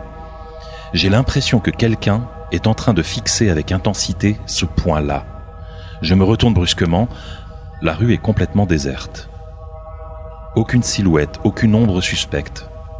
Juste une enfilade de lampadaires et un trottoir vide, brillamment éclairé par leur lumière orange, n'offrant aucune cachette potentielle pour un agresseur. Toujours aux abois, je me remets en marche un tout petit peu plus vite, en jetant parfois un petit coup d'œil par-dessus mon épaule, mais personne ne me suit. Je n'entends que les échos de mes propres pas entre les immeubles endormis. Pourtant la sensation est toujours là, tenace. J'accélère encore un peu, une rue, deux rues, je me fige. Je l'ai aperçu, du coin de l'œil. Un mouvement. Non pas derrière moi, mais juste à ma gauche. À l'intérieur du mur. Une forme se déplaçant comme un poisson au ras de l'eau, replongeant hors de ma vue à la seconde où mon regard l'avait capté. Calme-toi. Il est tard, tu es fatigué et un peu bourré. Respire. J'attends que les battements de mon cœur se calment et j'essaye de contrôler ma respiration. Après une ou deux minutes à souffler de la buée dans l'air glacial et à fixer un mur qui, décidément, ne semble pas vouloir se remettre à bouger, je décide de me remettre en, marche, les yeux fixés droit devant moi. À peine ai-je fait quelques pas que la forme est là, à l'extrême limite de mon champ de vision, semblant me suivre légèrement en retrait. Je change rapidement de trottoir. Je la vois qui continue à me suivre de l'autre côté de la rue. Je ne me sens pas bien du tout. J'ai beau me répéter que c'est sûrement l'alcool et le manque de sommeil, l'hallucination est tenace. Elle continue à ramper sous le crépi en déformant légèrement sa surface à un mètre cinquante du sol. Un angle de rue. Je bifurque à droite et accélère encore le pas, la laissant derrière moi et sur le trottoir opposé. Bon débarras. Au bout de quelques mètres, elle est à nouveau là. Comment est-ce possible? A-t-elle sauté le croisement? Mon cœur rate un battement. Il y en a une autre, à ma droite cette fois-ci, juste derrière moi. Je lutte de toutes mes forces pour ne pas regarder. Il n'y a rien de toute façon, hein. Ça serait ridicule. Pour calmer un peu mon esprit, je me décide quand même à marcher au milieu de la rue. Il n'y a aucune voiture de toute façon. Je regarde mes pieds et tire un peu plus mon bonnet sur mes cheveux, comme pour cacher cette zone de vulnérabilité derrière ma tête. Je marche à grands pas, mais derrière moi de nouvelles formes surgissent de partout. Elles grouillent maintenant. Elles semblent avoir compris qu'elles ont été remarquées et ne font plus d'efforts pour se cacher. Elles se contentent de se décaler de quelques centimètres quand j'essaye de poser le regard droit sur elles. Elles ne semblent pas pouvoir crever cette surface qu'elles déforment à peine, mais je devine leur forme comme pressées sur un drap tendu. Des mains, paumes à plat, poussant de toute leur force. Des visages aux bouches grandes ouvertes, déformés comme dans le cri de Munch, s'ouvrant et se fermant parfois comme une carpe hors de l'eau. Mais aussi des silhouettes semblant nager à l'intérieur du béton. Je vois parfois glisser l'empreinte d'une colonne vertébrale, tendant le crépi quelques secondes, avant de replonger, le tout dans un silence absolu. Je cours maintenant. Il me faut un instant pour réaliser. Je ne me souviens pas avoir pris la décision de courir. Mes jambes l'ont faite d'elles-mêmes. Je cours en fixant mes pieds et la rue défile comme un tapis roulant en dessous. Je n'entends que les claquements de mes semelles sur le macadam et mes halètements paniqués, mais du coin de l'œil, je vois toujours les murs bouillonner et se déformer. J'arrive à mon immeuble, je m'écrase presque sur la porte, et les mains tremblantes, j'essaye de trouver le digicode. Mais juste au-dessus du clavier, il y a un visage, à peine humain, qui semble pousser de toutes ses forces, imprimant la forme de ses dents dans la peinture écaillée. J'essaye de l'ignorer et, fébrile, je tape mon code à toute vitesse. Merde Je me suis trompé, ça s'ouvre pas. Je veux reculer, m'éloigner de ce mur, de ces dents qui semblent être à quelques secondes de déchirer la surface, mais je ne peux pas. Je veux absolument quitter la rue et rentrer chez moi. Je fais un effort surhumain pour contrôler ma main et me concentrer sur les chiffres, les uns après les autres. La porte s'ouvre. Je pousse brutalement, je cours dans l'escalier, je sors déjà ma clé. J'arrive chez moi, je claque la porte dans mon dos, fermée à double tour, et j'allume toutes les lumières. Je reste ensuite un long moment terrifié, au milieu de la pièce, à fixer les murs. Rien ne bouge. Au bout de quelques minutes, mon niveau de terreur commence à redescendre. Apparemment, ces choses ne peuvent pas me suivre ici. Je finis par me mettre au lit, en laissant toutes les lampes allumées, et en éloignant le lit du mur. Au petit matin, tout ceci me semble complètement irréel. Je pourrais presque en rire. Mon Dieu, je devais être beaucoup plus bourré que je le croyais. Fin de l'histoire. Sauf que, quelques jours plus tard, je suis à nouveau à une soirée. On discute en rigolant, quand soudain un de mes amis m'attrape brusquement par le poignet en me pointant quelque chose du doigt. Regarde Je tourne la tête, et dans le mur de l'autre côté de la pièce, les formes sont là, ondulant en silence sous le papier peint. Je crie quelque chose comme Mais merde, c'est quoi? Mon ami sursaute, surpris. Wow, ça va? Je regarde à nouveau et je comprends qu'il ne les voit pas. Il pointait un groupe d'amis en train de faire les andouilles là-bas. Je bafouille une excuse. Oui, oui, t'inquiète, tout va bien. Mais ça ne va pas du tout. Je viens d'arriver, je n'ai encore rien bu. Je ne peux pas mettre ça sur le compte de l'alcool ou de la fatigue cette fois. Je reste au beau milieu de la pièce, le plus loin des murs possible. Je suis tétanisé. Et personne autour de moi ne semble remarquer quoi que ce soit. Ça me rassure autant que ça me terrifie. Je suis la seule à les voir, c'est bien qu'elles ne sont pas réelles, si Mais si elles ne sont pas réelles, qu'est-ce qui m'arrive pour que je vois des choses pareilles? J'essaye de les ignorer, je souris, je parle aux gens, et au bout de quelques minutes, peut-être un quart d'heure, le phénomène se résorbe. Je ne vois plus rien bouger. Ouf. Plusieurs fois encore, je vais les revoir. Elles surgissent de n'importe quelle surface verticale, mur extérieur, intérieur, chez moi, et même parfois dans des falaises ou des parois rocheuses au bord de la route, voire des talus, mais jamais dans les portes, les rideaux, ni le sol a priori. Mon état ne semble pas jouer. Sobre, fatigué, ivre, reposé, seul, en groupe. Ça commence très souvent par cette sensation d'être observé, par ce regard sur ma zone de vulnérabilité à l'arrière de mon crâne, qui semble devenir si fin et si fragile quand elles sont là. J'ai pris l'habitude d'avoir avec moi toujours un couvre-chef quelconque pour pouvoir mettre un rempart symbolique entre ces choses et moi au besoin. Je garde la deuxième partie pour le debunk. Quoi? Je garde la deuxième partie pour le debunk. Parfait. parfait. Eh, tu serais pas un peu dur de la feuille Allez.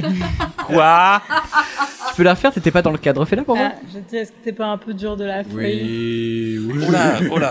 Oh là là. Ah, tu l'avais pas je Non, pouvais non. pas la préparer celle-là. Non. Je- J'écoute les histoires. hein. D'ailleurs, euh, très fantôme contre fantôme, ce visage sur le digicode. Ah, euh, j'ai pas, j'ai- j'ai pas le souvenir du film. De l'affiche même. Ah, De quoi De l'affiche du De film. l'affiche. Ah mais oui, très bien. Oui. Le, le- le titre de cette histoire est quand même le titre d'un film qui raconte quand même Oui. un truc un peu similaire. Ah bon? Bah, Woman Walks Alone at Night. euh, Ah bah, je me souviens pas de ce qui se passe dans le film. Je, je me, c'est, avec la fille vampire. Pardon. Oui. C'est avec la fille vampire. Oui, tout à Vous voulez, fait. vous a oublié pendant 3 minutes, hein, vraiment. Ouais, ouais, ouais. On était entre nous, c'est Alors non, ce qu'il faut savoir, c'est que je suis au bout de ma vie. Je suis pas du tout confortable par terre. Ah, c'est Et bizarre. que donc je bouge sans arrêt depuis tout à l'heure en Désolé. disant oh, je vais Est-ce mourir. que tu veux qu'on switch de place Non, non, c'est bon. Là ça va, j'ai trouvé une bonne Ils position. se sont moqués de mon coussin de méditation sur lequel je suis euh, assise. Eh ben, Est-ce que vois. tu médites, Clara, là Là, là, je médite à mort. Est-ce Mais que je médite pas une, surtout. une prédiction quand je t'ai dit il se moque Donne-leur deux secondes assis par terre, tu verras comment ils vont te jalouser. Moi, j'ai envie d'aller aux toilettes. Ah, tu, Bah, tu peux Alors attends, je regarde. Au, faire au troisième buisson Je à regarde gauche. Voilà. C'est maintenant ou jamais, euh, vraiment François. C'est vraiment maintenant ou jamais. T'as le temps que La J'ai- prochaine- hâte de voir attendez. François traverser les plantes pour aller faire pipi pour de vrai. Peut-être au milieu plutôt que C'est par-dessus du le coco. Oh là là, oh là le coco. Terminé. Voilà. On l'a perdu. On n'a plus de Tipeee. On a plus de Tipeee. Quel décor. Je vous rappelle qu'on est, euh, si vous ne savez pas, on est en plein air dans un, dans un petit Non. coin pas loin Plein de euh, Voilà. Châteauroux. Oui. Qui Ah, fait l'endroit euh, fait peur en tant que tel. Thomas, Oui, alors attends, parce que du coup, il y a du chat. Hein, euh, Il y a du chat, voulais hein. effectivement. euh, Alors, les gens juste- vont bien pour préciser, le titre c'est moi qui l'ai rajouté. Ah, C'est moi qui l'ai rajouté, c'est-à-dire il fait pas partie de l'histoire originale. Ah, purée, j'ai un problème. Ah, D'accord. Ok. Et je l'ai rajouté en mémoire justement de de ce film, en me disant ah c'est c'est marrant, c'est euh, voilà. Est-ce que, D'accord. est-ce que, ah, d'accord, ok. Donc le titre n'avait a priori, enfin le titre n'avait rien à voir avec l'histoire en tant La- que tel. la- la- la- le- C'est une composition. Comme, comme je disais, euh, témoignage. Donc euh, la personne ne s'est absolument pas inspirée euh, du titre pour écrire euh, pour écrire cette histoire. Très bien.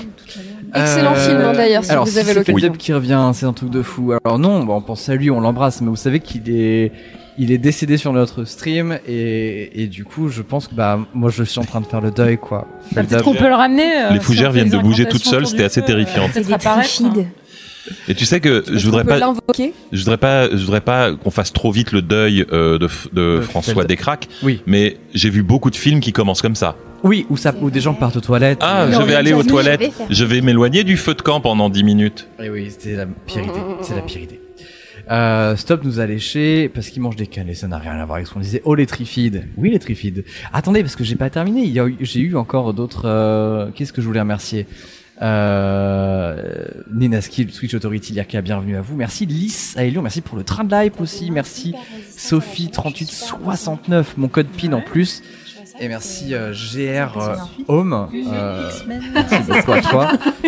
Bon, la bonne nouvelle, le c'est que. François a survécu. Yes, tout va bien, tout va bien. Il est parti se laver les mains dans le c'est pas torrent. François qui revient là. hein, Je vous le dis, euh, c'est une autre version de François. Voilà.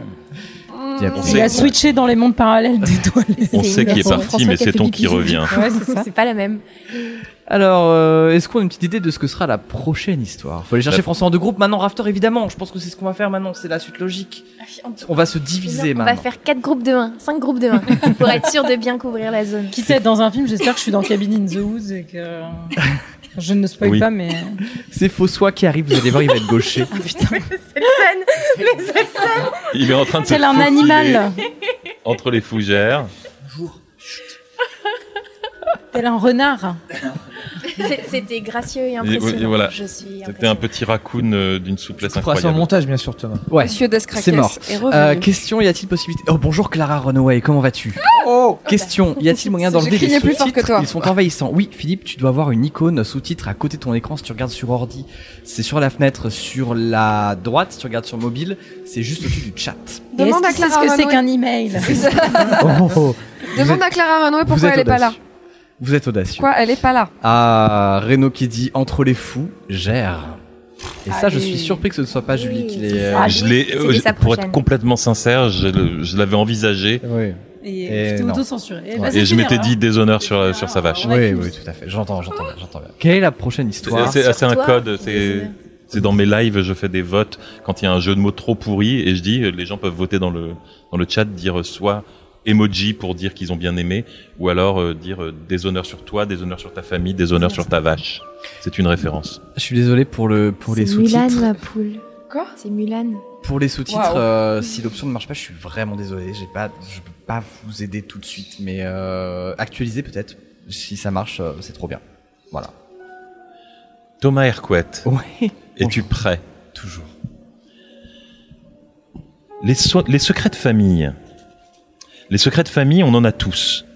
Une rumeur qui court sur tonton, un événement peu glorieux dans le passé des ancêtres, quelqu'un qui fait quelque chose qu'il ou elle n'aurait pas dû faire, mais on n'en parle pas parce que, que voulez-vous, c'est la famille. C'est comme ça. De manière plus ou moins littérale, on a tous un squelette dans le placard. Comment s'intitule cette histoire, Thomas? Cette histoire s'intitule La cave de papy. Quand j'étais petit, euh, mon grand-père m'interdisait d'aller à la cave. Il vivait dans une maison à la campagne avec ma grand-mère, une petite maison reculée au milieu des champs au cœur de la Mayenne. J'adorais mon grand-père. Lui, c'était la campagne. Ma grand-mère, elle était adorable, douce, elle en faisait toujours trop. Mon grand-père, lui, c'était différent. La bonne humeur était payante, le sourire était en option. Il vivait à la dure, à des heures fixes, et les seules fois où il nous parlait vraiment, c'était pour nous dire de manger nos légumes, d'éteindre la télé ou de ne pas aller à la cave. La porte qui menait à la cave était juste en face de ma chambre, au rez-de-chaussée. Elle était toujours fermée à clé, et la clé était toujours en hauteur pour pas que je l'attrape. Un jour, on est venu en famille. Moi, mon père, ma sœur, ma mère et notre chien Maury. J'adorais Maury. Elle arrêtait pas de sauter partout, de vouloir jouer, de renifler tout ce qui passait. Elle avait déjà trois ans, mais on aurait dit qu'elle avait encore à peine trois mois. Un jour, j'ai entendu mon grand-père remonter de la cave. Il a ouvert la porte et Maury a foncé vers lui. Elle s'est engouffrée dans les escaliers. Mon grand-père lui a hurlé dessus. Mais ça va pas, remonte Remonte, sale bête, remonte, je te dis J'avais jamais entendu mon grand-père hurler comme ça, comme si sa vie en dépendait. Cinq minutes plus tard, il est venu me voir. Elle est morte, ta chienne C'est ça qu'il m'a dit. Elle est morte, ta chienne J'ai cru que c'était une menace. Mais il m'a amené dans le jardin.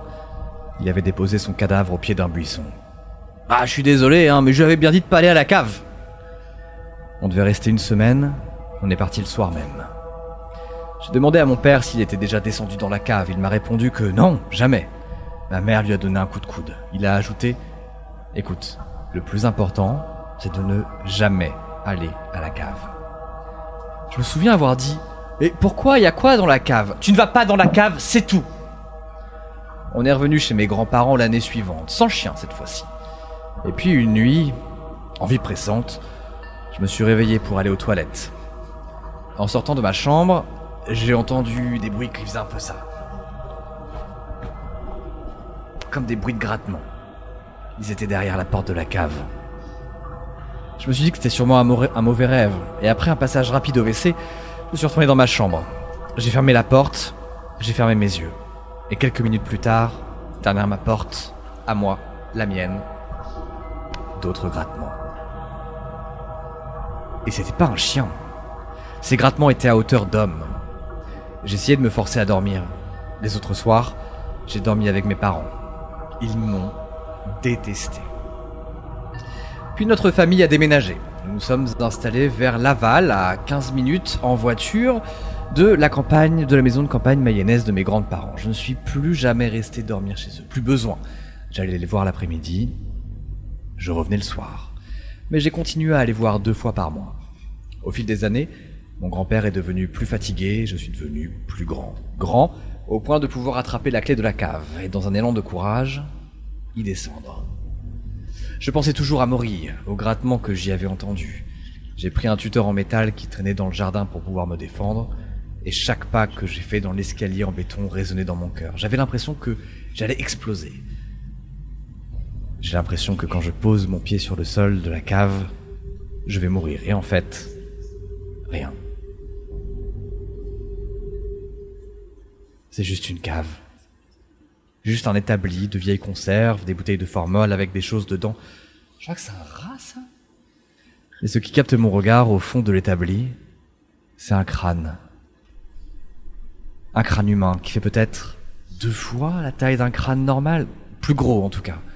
Sa mâchoire est plus conique, elle, elle plonge plus vers le bas. Au sommet du crâne, quatre cornes, dont deux cornes brisées au sommet, comme si elles avaient été légèrement limées. Et l'impression étrange que ces orbites entièrement vides me fixent. Un sentiment d'effroi me dévore les chines. Je remonte rapidement. Je ferme la porte. Je range la clé. Mon grand-père n'a rien vu. Ouf. Ça fait aujourd'hui 9 ans qu'il est mort. La cave de mon grand-père est devenue un sujet de blague, de père, de blague en famille, surtout que ma grand-mère a déménagé après son décès. Elle s'est prise une maison plus petite, sans étage, idéale pour ses vieux jours, sans personne pour l'aider à la maison. Elle est morte elle aussi, il y a une semaine. Le plus dur dans les enterrements, c'est la paperasse.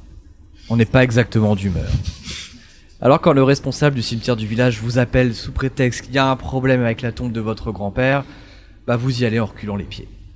On va pas pouvoir mettre votre grand-père dans le caveau, il a été vandalisé. Je suis venu avec mon père pour constater les dégâts. C'était impossible. Le cercueil avait été explosé de toutes parts. Sur les quelques morceaux de chêne verni qui subsistaient, des traces de griffures, mais aussi des os, un fémur, des omoplates et un crâne. Un crâne environ deux fois plus grand qu'un crâne humain, une mâchoire plus en cône plongeante vers le bas. Au sommet du crâne, quatre cornes, parfaitement intactes. Le lendemain de l'enterrement de ma grand-mère, mon père nous a annoncé qu'il avait contacté une agence immobilière. Il aime bien notre maison, mais maintenant que, bah maintenant que ses parents sont décédés, euh, il aimerait bouger quoi. Il aimerait bien avoir plus grand. On pourrait avoir une deuxième chambre d'amis, par exemple. Pourquoi pas un salon en plus de la chambre à manger, un grenier. Et puis, euh, ça serait bien qu'on ait une cave.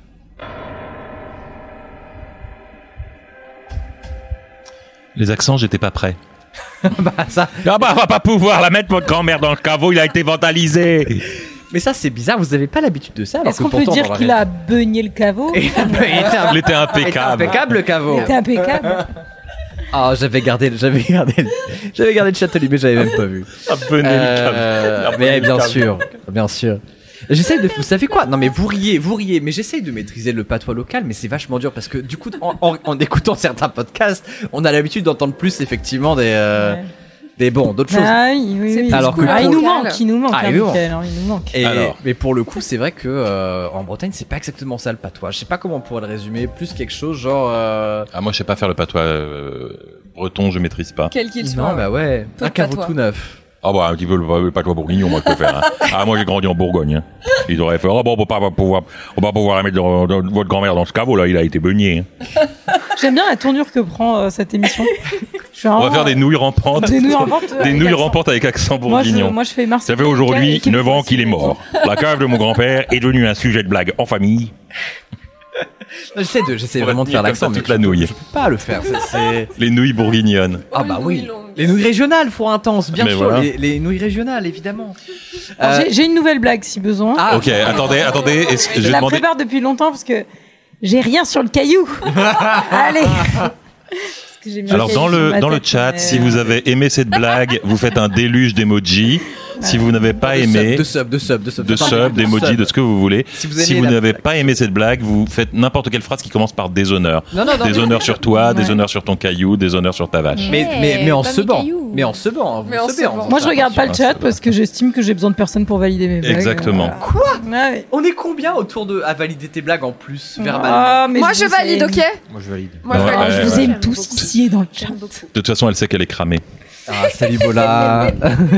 Allez, allez. Les amis, les amis, les amis, ça va être le moment où je vais avoir besoin que vous soyez tout feu tout flamme parce que Allez. on va devoir travailler en groupe.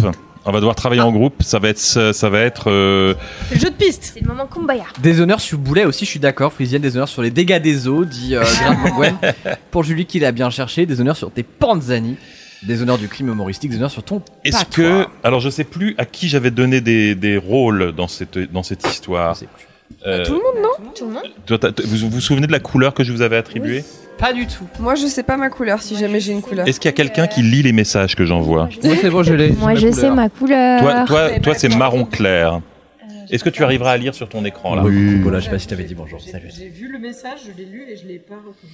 Alors, euh, et c'est- si vous, Attends, si tu veux, je retourne dans les messages. vas-y, retourne dans le message pendant que moi je. Le Il y avait bleu marine et il y avait bleu canard. Ça va le chat vous, Ça va être vous qui difficile écoutez un lire, podcast, euh, j'espère que vous passez un très bon moment. Alors, euh, En tout cas, je suis Alors, très heureux attends, de c'est le voir ça. message qu'on se retrouve à la gare, c'est pas celui-là. C'est comme les Euh, dossiers de Bob Razowski. Je vais faire ça. Lys Le cacadois, c'est pour Germaine. Lys, je sais pas, je me sais plus si je t'avais C'est euh, mon remercié pour. imitation. Alors, pour ce euh, Bob Razowski. Le bouton d'air. Chéri Votre Crime, Razowski. Chéri Crime, toi tu liras euh, le bleu, le bleu canard. Razowski. Salut computer. Hercouette. Elle m'agresse en me disant Votre ça, c'est incroyable. rapport. Ça ne va pas mieux. Hein. Euh, mais tu l'as dit quand trouvé ça? Ah, mais non, attends, je, je vais chercher. Super, bah, je suis en train de remonter les. Voilà. Tu fais par mot-clé, tu tapes bleu canard. Clara. Oui, euh, mais là, là, je peux pas. Non, non, c'est bon. Euh, Moi, Ju- Julie, Juliette, c'est oui. Julie. Voilà, tu, feras, tu feras le Bordeaux. Super. Clara, je te donne la conclusion. C'est bon, j'ai j'ai, euh, j'ai là. Maintenant, Bordeaux. Bordeaux, Bordeaux. Voilà, ouais. Sur ta tablette. Oui. Est-ce que tout le monde Ah oui, à lire avec euh, si peu de lumière tablette. 1% de batterie, mais ça va le faire. Clara. Oui Et on- Est-ce qu'on a le code couleur Euh, écoute-moi, on m'a juste dit que je lisais la conclue, donc. euh, Bleu je- marine. Pour moi, c'est bleu marine. Non, non, toi, t'as toi, t'as plus de lecture. Moi, je, moi, je me tais du coup. C'est. moi, je suis vraiment Moi, contente de ces feuilles utilisées pour imprimer, je sais pas à qui elles sont.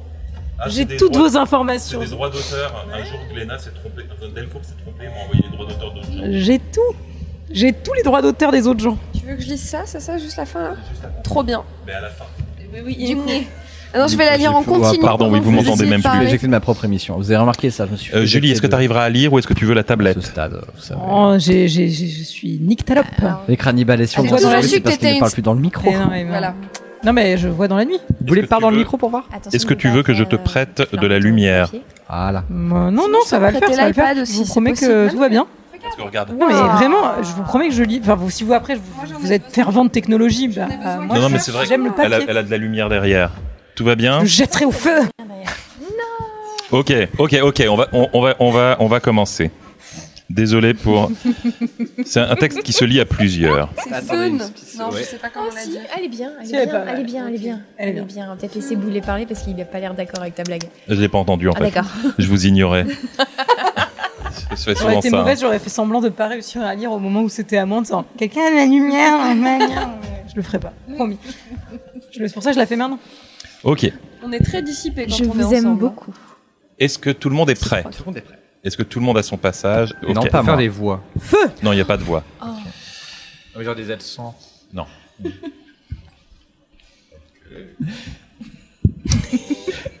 Toi, t'as la partie légendaire, donc si tu veux, à la limite, c'est la plus rigolote, mais Oui. Sinon, le reste, c'est sérieux.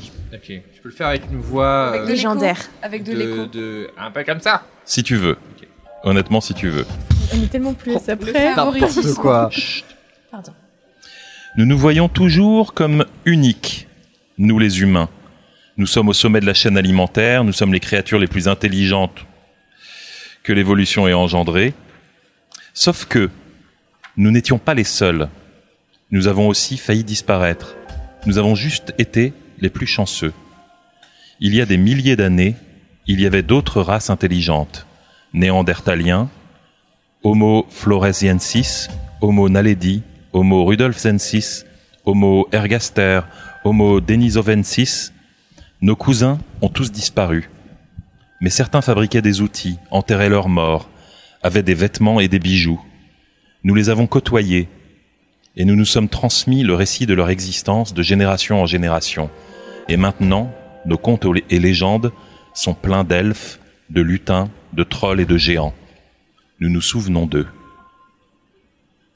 Cette histoire s'intitule La géante de la vallée de la mort. La vallée de la mort est probablement l'un des endroits les plus hostiles du monde. C'est un désert brûlant, avec une moyenne de température qui avoisine les 50 degrés en août, et des records enregistrés à près de 57 degrés. Pourtant, on y trouve des plantes, des animaux, et même des humains. Bien avant qu'elle ne devienne une destination touristique, vivait là une tribu native, les Paiuti. J'ai visité la vallée début 2021 avec mon épouse Nathalie et avec mes amis Carrie et Samantha. Nous avions un coffre littéralement rempli de bouteilles d'eau et nous avions prévu des quantités invraisemblables de crème solaire et, ayant épousé l'une des très rares personnes au monde encore plus blanche que moi, Nathalie avait prévu un stock de chemises à manches longues et de chapeaux à large bord. Il a plu quasiment tout le temps. Le spectacle n'en était pas moins incroyable, et nous avons essayé de faire tenir en une seule journée un maximum d'étapes intéressantes. La mer de sel, la palette des artistes, les dunes de sable. À la tombée de la nuit, nous étions vidés, mais subjugués par la beauté du lieu. Nous avons pris le chemin du retour pour Los Angeles, et à l'arrière de la voiture de location, j'écoutais Carrie et Sam s'émerveiller de la beauté des paysages sur lesquels tombait le crépuscule, illuminé encore de temps en temps par un éclair lointain. Sam pointait une silhouette dans la pénombre. C'est un cactus ou un arbre là-bas? C'est fou que des plantes arrivent à pousser ici. Je ne le vois pas. Où ça? répondit la voix de Carrie. Là-bas, près de cette formation rocheuse vers... Ah, on le voit plus. J'ai rien vu, peut-être que c'était la géante. Intrigué par cette phrase, je m'étais vaguement redressé. La géante? De quoi parles-tu? Oh, il y a une légende bizarre qui raconte que des promeneurs ont vu une femme de 6 mètres et qu'elle les a même attaqués. Apparemment, c'est un truc assez connu dans le coin. Il y aurait des géants cachés dans les grottes qui sortiraient parfois la nuit. Je regardais défiler le désert dehors.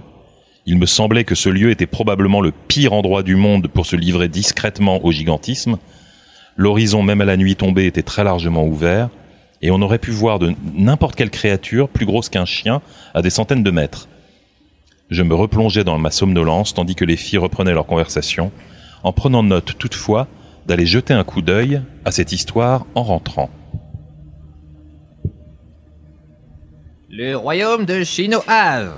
Ça va être super relou. Tu me dis hein, si, si c'est souvent. Oublie, c'est vraiment hyper relou direct. Ok. Les Paiutes évoquent depuis des siècles la légende du royaume de Shinohave, une cité souterraine sacrée dont le nom signifierait la terre des dieux ou la terre des fantômes. Une histoire très orphéenne y est attachée. Elle raconte qu'il y a des milliers d'années, un important chef Paiute avait perdu sa femme. Dévasté par le chagrin, il pensait que sa vie sans elle ne valait plus la peine d'être vécue et avait décidé de la rejoindre dans le monde des morts. Guidé par les esprits, il avait alors parcouru un dédale de souterrain. Ça avait été un voyage interminable et incroyablement difficile durant laquelle, lequel il avait été attaqué par des esprits maléfiques, des monstres inconnus et des démons au pouvoir surnaturel. Finalement, après des mois de combat, il avait trouvé à nouveau la lumière du soleil. Un pont étroit enjambait un gouffre sans fond, séparant le monde des vivants du monde des esprits, dont il voyait les verts pâturages de l'autre côté. Le courageux chef avait alors traversé le pont et avait été accueilli par une jeune vierge d'une incroyable beauté qui s'était présentée comme la fille de Shin au Have. La princesse lui avait alors mis, pris la main et l'avait guidé jusqu'à un gigantesque amphithéâtre naturel où dansaient, joyeux et souriants, des milliers de morts. Le chef avait alors désespéré, le chef avait alors désespéré, d'accord, de retrouver sa femme parmi toutes ces âmes. Mais la princesse l'avait encouragé à garder patience. Quand tu trouveras ta femme, prends-lui la main et repars par là où tu es venu. Mais aucun de vous ne doit jeter le moindre coup d'œil en arrière. Le chef avait alors accepté il s'était assis. Après plusieurs jours, il avait, vu, passer plusieurs connaissances, amis ou ennemis, mais son épouse ne s'était toujours pas montrée. Il avait alors commencé à perdre courage. Mais le soir du troisième jour, il avait vu quitter la foule pour venir le rejoindre. Il avait alors cou- couru vers elle pour l'étreindre, l'étreindre dans ses bras, et il avait fui la vallée à toutes jambes. Une fois le pont passé, le chef n'avait pas pu résister et avait jeté un dernier coup d'œil à la merveilleuse vallée et réalisé alors qu'il était seul. L'histoire dit qu'il a fini par rejoindre les siens et que tout le reste de sa vie, il témoigna de la beauté et de la richesse du monde de Shinohave. La légende passa de génération en génération jusqu'à nos jours. L'incident de 2015. Quatre jeunes venus de Bakersfield, Californie, avaient décidé de passer un week-end entre amis dans la vallée de la mort. Ils ne sont jamais arrivés au camping de Stovepipe Wells où ils avaient réservé un emplacement. L'un d'entre eux, Chris B., a été retrouvé au bord de Emigrant Canyon par un couple de touristes allemands qui l'ont vu surgir du bas-côté en agitant les bras et en appelant à l'aide. Il a été alors conduit à Stovepipes Wells, épuisé et déshydraté, répétant que ses amis et lui avaient été pris en chasse par une femme géante. Voici, reconstitué d'après le récit morcelé qu'il en a fait en état de choc, le déroulé des événements tel qu'il l'a raconté aux rangers du parc et à la police. Chris conduisait un utilitaire GMC Acadia qu'il avait loué la veille. Il était accompagné de son ami Ben H et de sa petite amie Caris R ainsi que de Liz R, sœur de Caris. À l'exception de cette dernière, tous les trois étaient étudiants à l'Université d'État de Californie. Ils étaient arrivés dans la vallée très tôt ce matin-là et avaient passé la plus grande partie de la journée à parcourir les principales étapes touristiques. Nous revenions de Badwater Basin. On avait passé la journée à rouler et on était passablement crevés. Je conduisais et je voulais rentrer. Lise était increvable. Elle avait déjà pris des millions de photos, mais voulait quand même qu'on aille voir les ruines de Ashford. Je lui ai dit non. Caris et Ben en avaient marre aussi, alors Lise faisait la gueule. On a trouvé un compromis. On ferait le tour par Warm Spring Canyon et on ferait une dernière halte pour prendre des photos du panorama à Berry Point. Comme ça, les autres pouvaient roupiller dans la voiture et moi, tant que je n'avais pas quitté la clim, je n'avais rien contre l'idée de faire un dernier petit détour. Le truc, c'est que le détour était loin d'être anodin. La route était beaucoup plus sinueuse que ce à quoi je m'attendais. Et puis on a raté l'intersection à Beauty Valley et on a fait un détour supplémentaire. Bref, quand on est arrivé sur Emigrant Canyon, il faisait déjà presque nuit. Ça n'a pas découragé Lise, qui voulait voir un vrai ciel de désert sans pollution lumineuse et prendre des photos de la Voie lactée. Alors malgré la fatigue et les deux autres qui râlaient, on a tourné et pris la route qui montait vers le sommet. Quand on est passé devant Eureka Mine, j'ai entendu Caris lancer un Oh wow et je lui ai demandé ce qu'elle avait vu. Et elle m'a dit Tu l'as pas vu? La statue? Il y avait une sculpture immense. J'ai regardé dans mon rétroviseur, mais je ne voyais que l'espèce de vieille construction en bois qui entoure l'entrée de la mine. Pas de statue. Je lui ai dit, elle s'est retournée pour regarder. Bah, on doit être trop loin. On a roulé en silence après ça. Et on a fini par arriver à Agarberry Point. Une histoire de catacombe. Dans les années 20, un prospecteur du nom de White affirma que tandis qu'il explorait le sud-ouest de Park, à Wingate Pass, le sol d'une mine s'était dérobé sous ses pieds et qu'il s'était soudain retrouvé dans un réseau de passages souterrains. En s'enfonçant un peu plus dans le labyrinthe, il avait découvert une série de chambres mortuaires où des centaines de momies de grande taille s'alignaient, entourées de lingots d'or et d'autres trésors. Plus loin, un vaste tunnel continuait, baigné dans une lumière jaune-verte dont il ne voyait pas la source. Mais il prit peur et fit demi-tour. Il prétendit y être retourné deux fois, une fois en compagnie de sa femme et une fois avec un ami prospecteur, Fred Thomason. À peu près au même moment, le récit d'un Paiuti. D'un Paiuti, pardon, appelé Tom Wilson, vint corroborer son histoire. Tom Wilson affirmait que son grand-père avait découvert des cavernes, ces cavernes bien des années auparavant. Il racontait qu'il s'y était perdu et qu'après avoir marché pendant des kilomètres dans ce réseau sous la vallée, il avait fini par tomber sur une cité souterraine où il avait rencontré un groupe de gens parlant un langage inconnu et vêtus de tuniques faites d'une matière rappelant le cuir. Ces gens avaient des chevaux, se nourrissaient d'une ressource souterraine étrange qu'ils n'avaient pas pu identifier, et leur ville entière baignait dans une lueur jaune-verte sans point d'origine visible. Le grand-père avait été vu comme un excentrique par sa tribu quand il était rentré pour leur raconter ce qu'il venait de vivre. Mais son petit-fils Tom n'avait jamais mis sa parole en doute. Heureux d'avoir enfin une preuve tangible à mettre au crédit de son aïeul, il contacta White, qui accepta de le conduire, ainsi qu'un groupe d'archéologues à l'entrée de la caverne.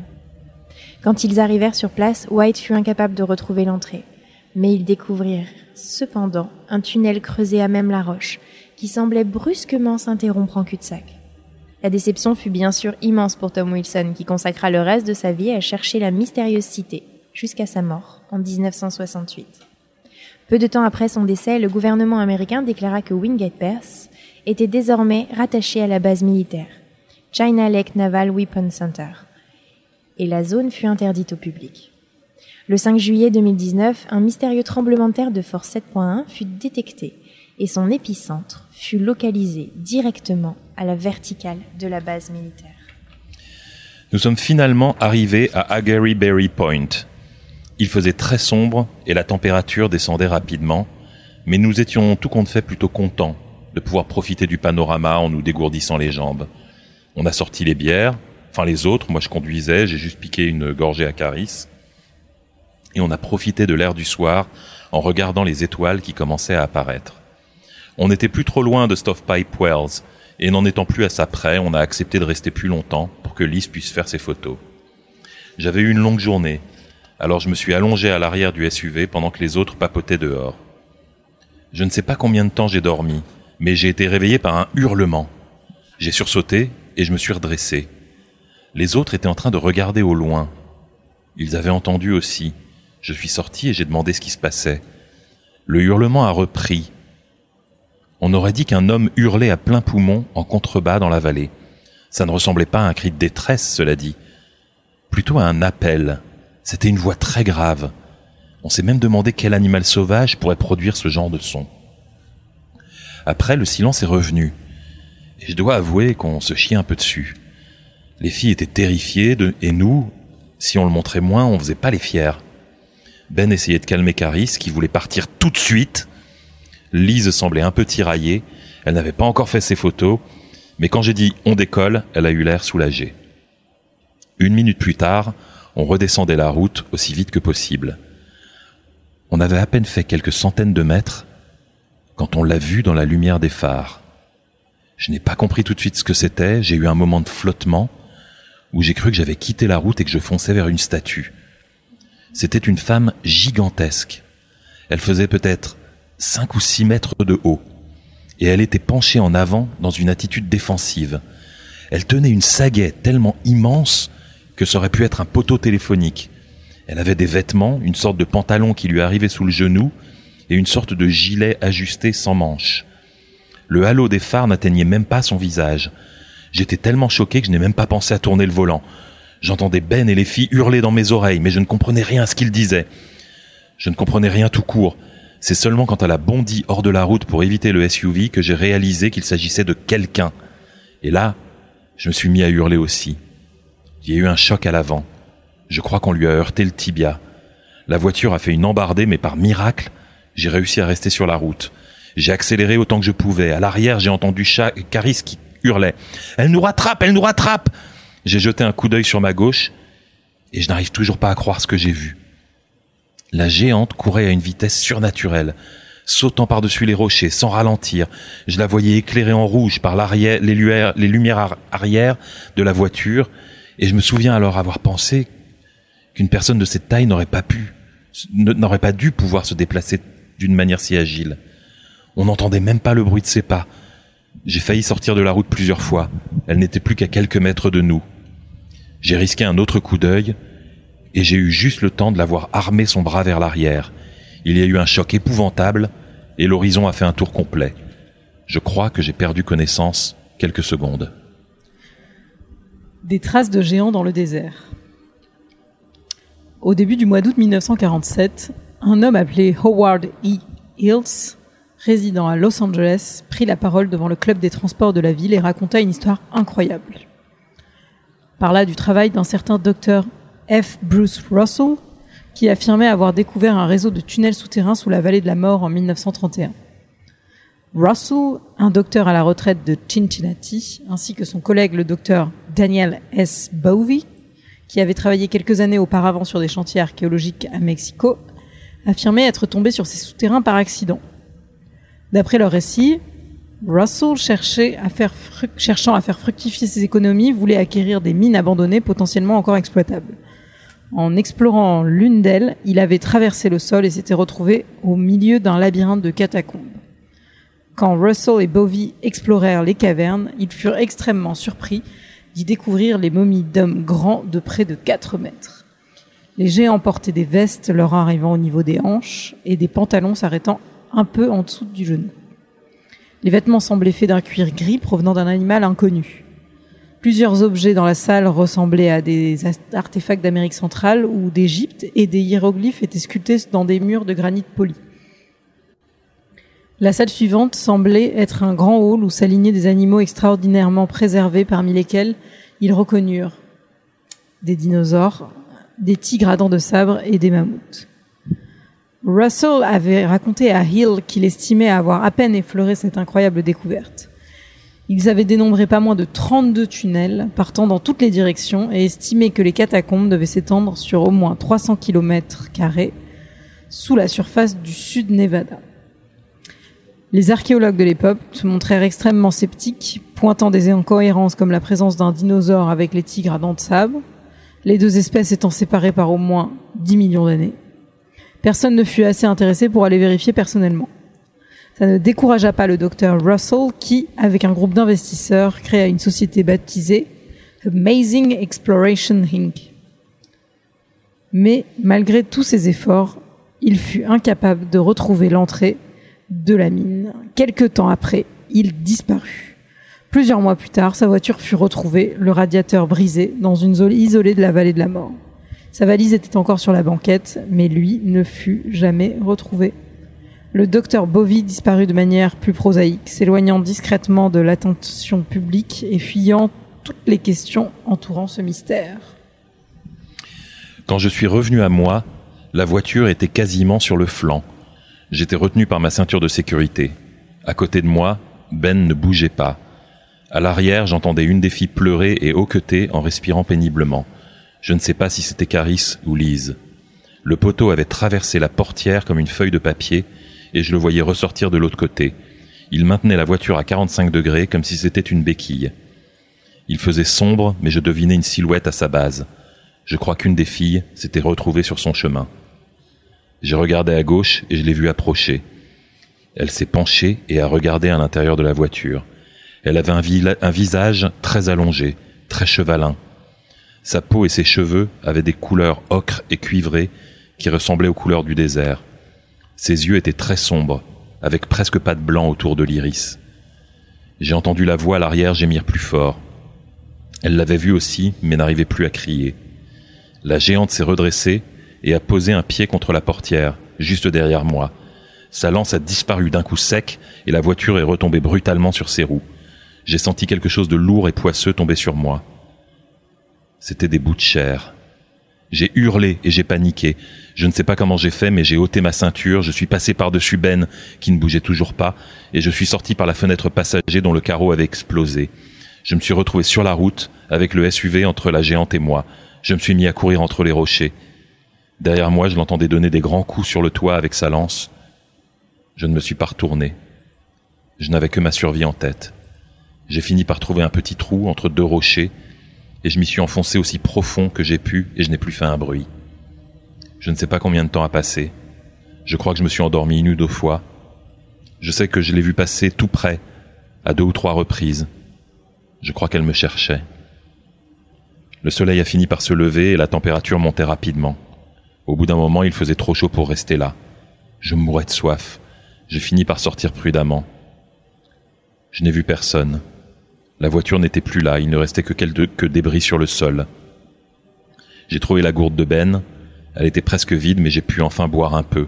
J'ai couru jusqu'à Immigrant Canyon, et c'est là que j'ai vu arriver la voiture devant laquelle je me suis jeté. Chris a été par la suite pris en charge pour un trouble post-traumatique sévère. Les traces de l'accident ont été retrouvées à l'endroit qu'il avait décrit, ainsi que des traces de sang d'au moins deux personnes. Le SUV a été retrouvé quelques semaines plus tard, non loin de Trail Canyon, à quelques centaines de mètres, en contrebas d'Aggyberry Point, complètement calciné et sans que personne ne trouve d'explication satisfaisante à sa présence si loin du lieu du crash. À ce jour, ni Caris, ni Lise, ni Ben n'ont été retrouvés, malgré des recherches intensives dans toute la zone. Beaucoup de tribus du sud-ouest des États-Unis parlent des légendes des géants aux cheveux roux qui ont combattu leurs ancêtres quand ceux-ci les ont rencontrés il y a un peu plus de 1500 ans, de 15 000 ans. Même en Amérique centrale, les anciens Aztèques et Mayas évoquaient leur rencontre avec une terrifiante race de géants qu'ils trouvaient sur leur chemin s'ils s'aventuraient trop loin au nord durant les expéditions à la recherche de nouveaux territoires. Les Paiutes, les Paiutis racontèrent aux premiers colons qu'ils rencontrèrent le récit des batailles qu'ils qu'ils rencontrèrent le récit des batailles que livraient leurs ancêtres contre une race de terribles géants à la peau pâle et aux cheveux cuivrés. D'après leur légende, ils vivaient dans une région qui s'étendait du Nevada jusqu'à l'Arizona et à l'Utah, et les Paiutis les surnommaient les Siteka, ce qui signifie littéralement mangeurs de tulle. La tulle est une plante fibreuse que les géants utilisaient aussi pour faire des radeaux, des radeaux, ce qui leur permettait d'échapper à leurs ennemis. Enfin, d'après les légendes, ces géants mesuraient au moins 4 mètres et étaient d'une extrême cruauté, chassant et tuant les Paiutis comme du gibier afin de les dévorer. On a réussi.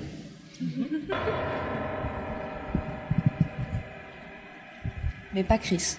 Mais pas, pas Caris, pas Ben. Euh, Il y a. Attendez, j'ai raté le message. Il y a Paul de Belette 44 qui demande qu'est-ce qu'on fait ici. C'est un peu dur à expliquer, hein, mais globalement, on raconte des histoires d'horreur. Si seulement on le savait.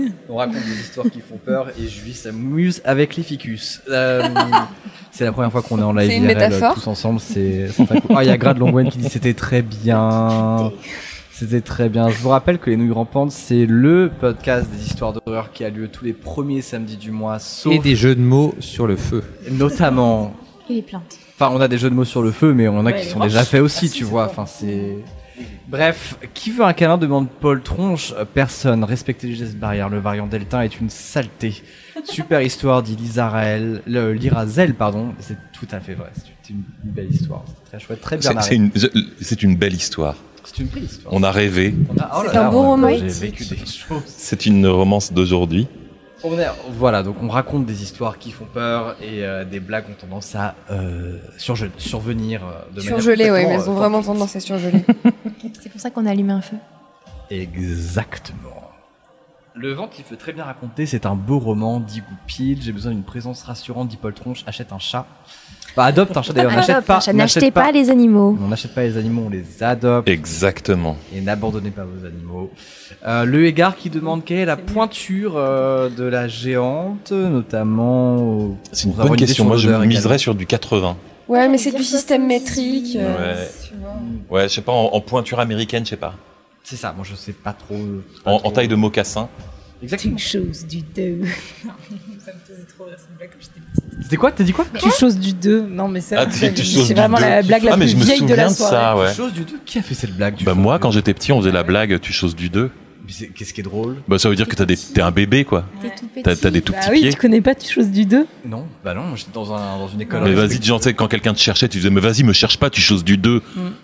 C'est une très vieille blague. Pas hein. du tout. Hein. Ouais, c'est c'est très vieux. Ah bon Nous à Grenoble. Ok. euh, Nous, moi à la non plus, je l'ai pas. C'est une blague de vieux. Je l'ai pas. J'ai pas la ref. Eh ben voilà, Très bien. il n'y a pas de rêve. jamais connu. Oh, ça, le parle en- ça parle de. oh, je sais pas, mais je suis content qu'on soit. Vous êtes deux, c'est déjà beaucoup. Bah. Euh, chose du 2. deux, c'est déjà une équipe, euh, notamment quand on fait du cheval. Euh, bref, donc. Bon, moi je dis, Thomas, Histoire suivante, ouais. place au professionnalisme. Absolument. Euh, peut-être, peut-être place à à quoi Boulez si tu veux envoyer l'intro. euh, Alors c'est. euh, Clara, tu es prête? Wesh. Alors c'est parti. Oui, c'est celle de Clara. Oui, donc il, faut- il y a des assets. Oui. Tu sais? Ouais. Vous les verrez pas, vous avez conscience de ça. Oui, mais toi tu, toi, Mais tu les, sauras. les gens, ils les verront. Je pense, ouais. Vous les croisez parfois. Vous les croisez parfois au détour d'une rue. Des gens avec des costumes étranges. Des gens qui ne semblent pas être à leur place. Comme un anachronisme. Comme un copier-coller d'un autre monde. Le temps de réagir, de réaliser, tiens, mais qui c'est ce type? La personne a tourné au coin de la rue. Et vous n'êtes même plus sûr d'avoir bien vu ce que vous pensez avoir vu. Cette histoire s'intitule. Elle s'intitule Huldra. Chers amis, c'est une histoire vraie.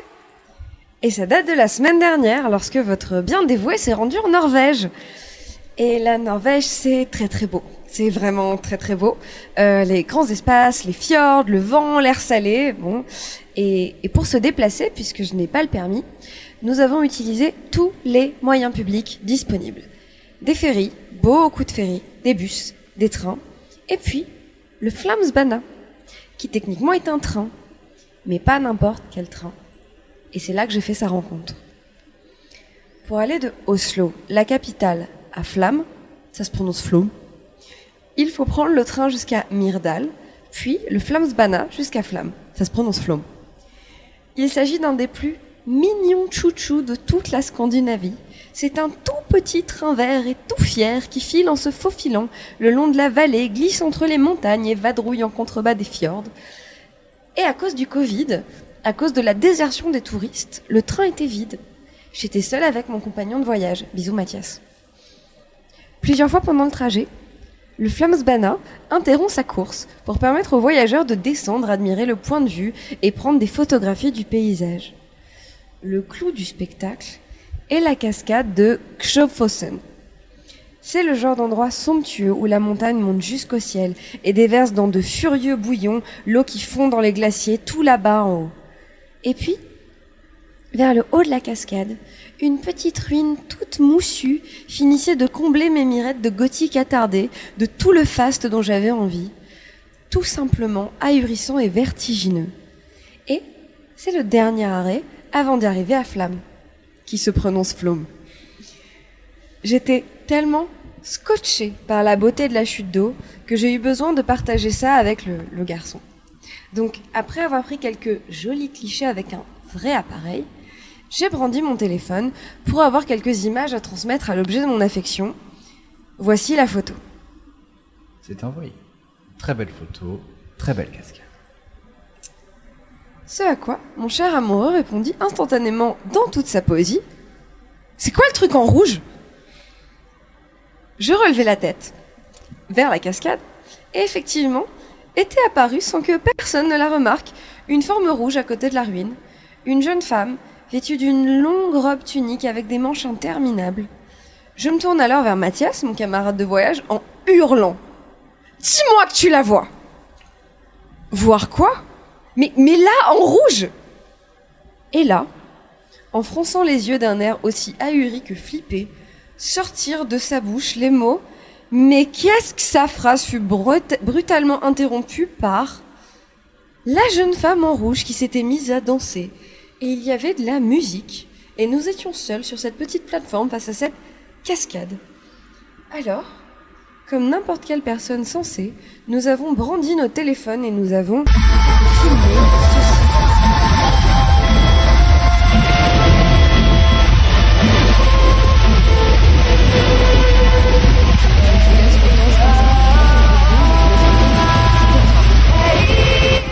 Mais nous aussi, le son était très très fort. Tu me dis quand la vidéo est finie, je Bien sûr.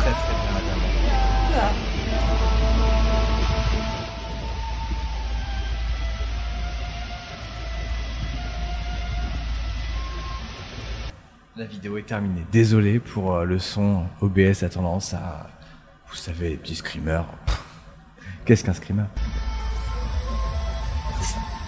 Ça n'avait aucun sens. Ça allait trop vite. Comment fait ce machin pour se téléporter comme ça d'un bout à l'autre de la ruine? Qu'est-ce que c'est que ce truc qui au milieu de nulle part, danse au milieu d'une cascade? Et puis... euh, ah, bref.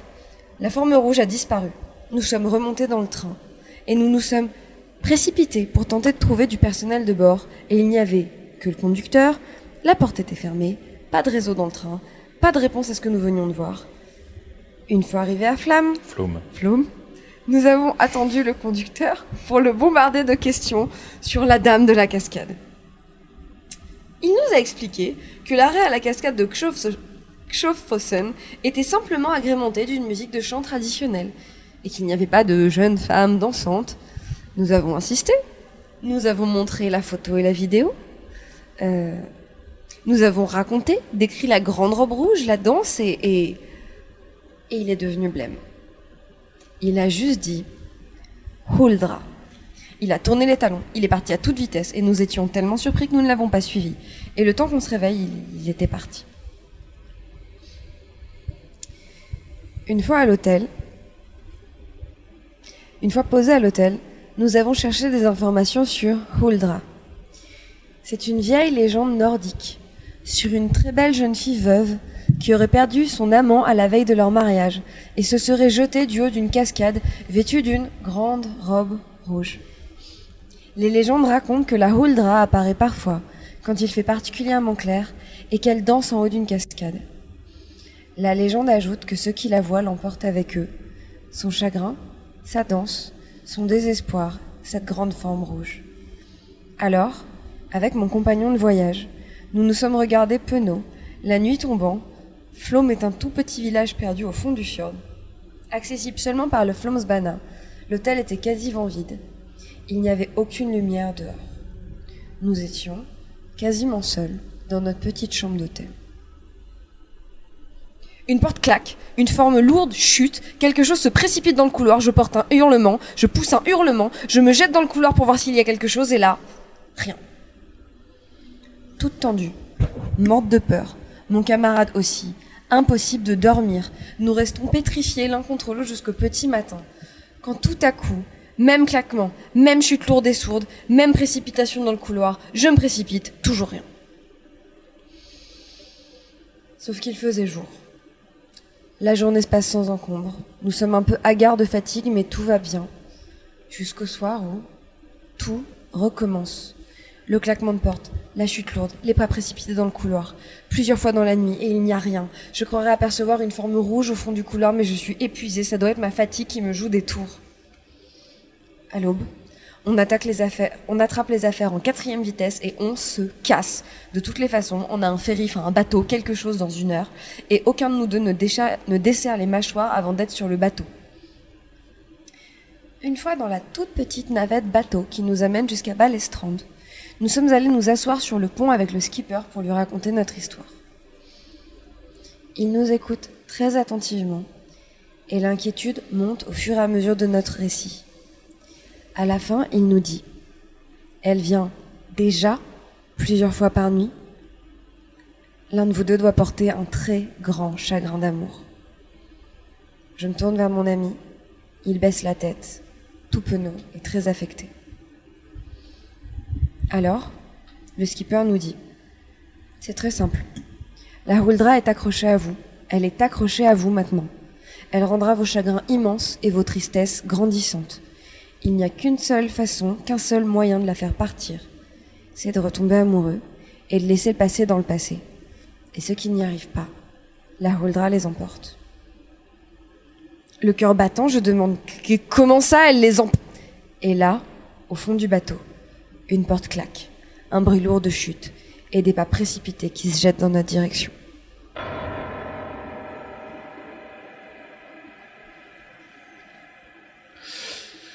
Alors une autre, euh, une solution alternative hein, pour euh, se débarrasser de la, faire partir la Ultra, c'est de se seber à la chaîne. De De se la quoi? Chaîne. De se seber à la chaîne.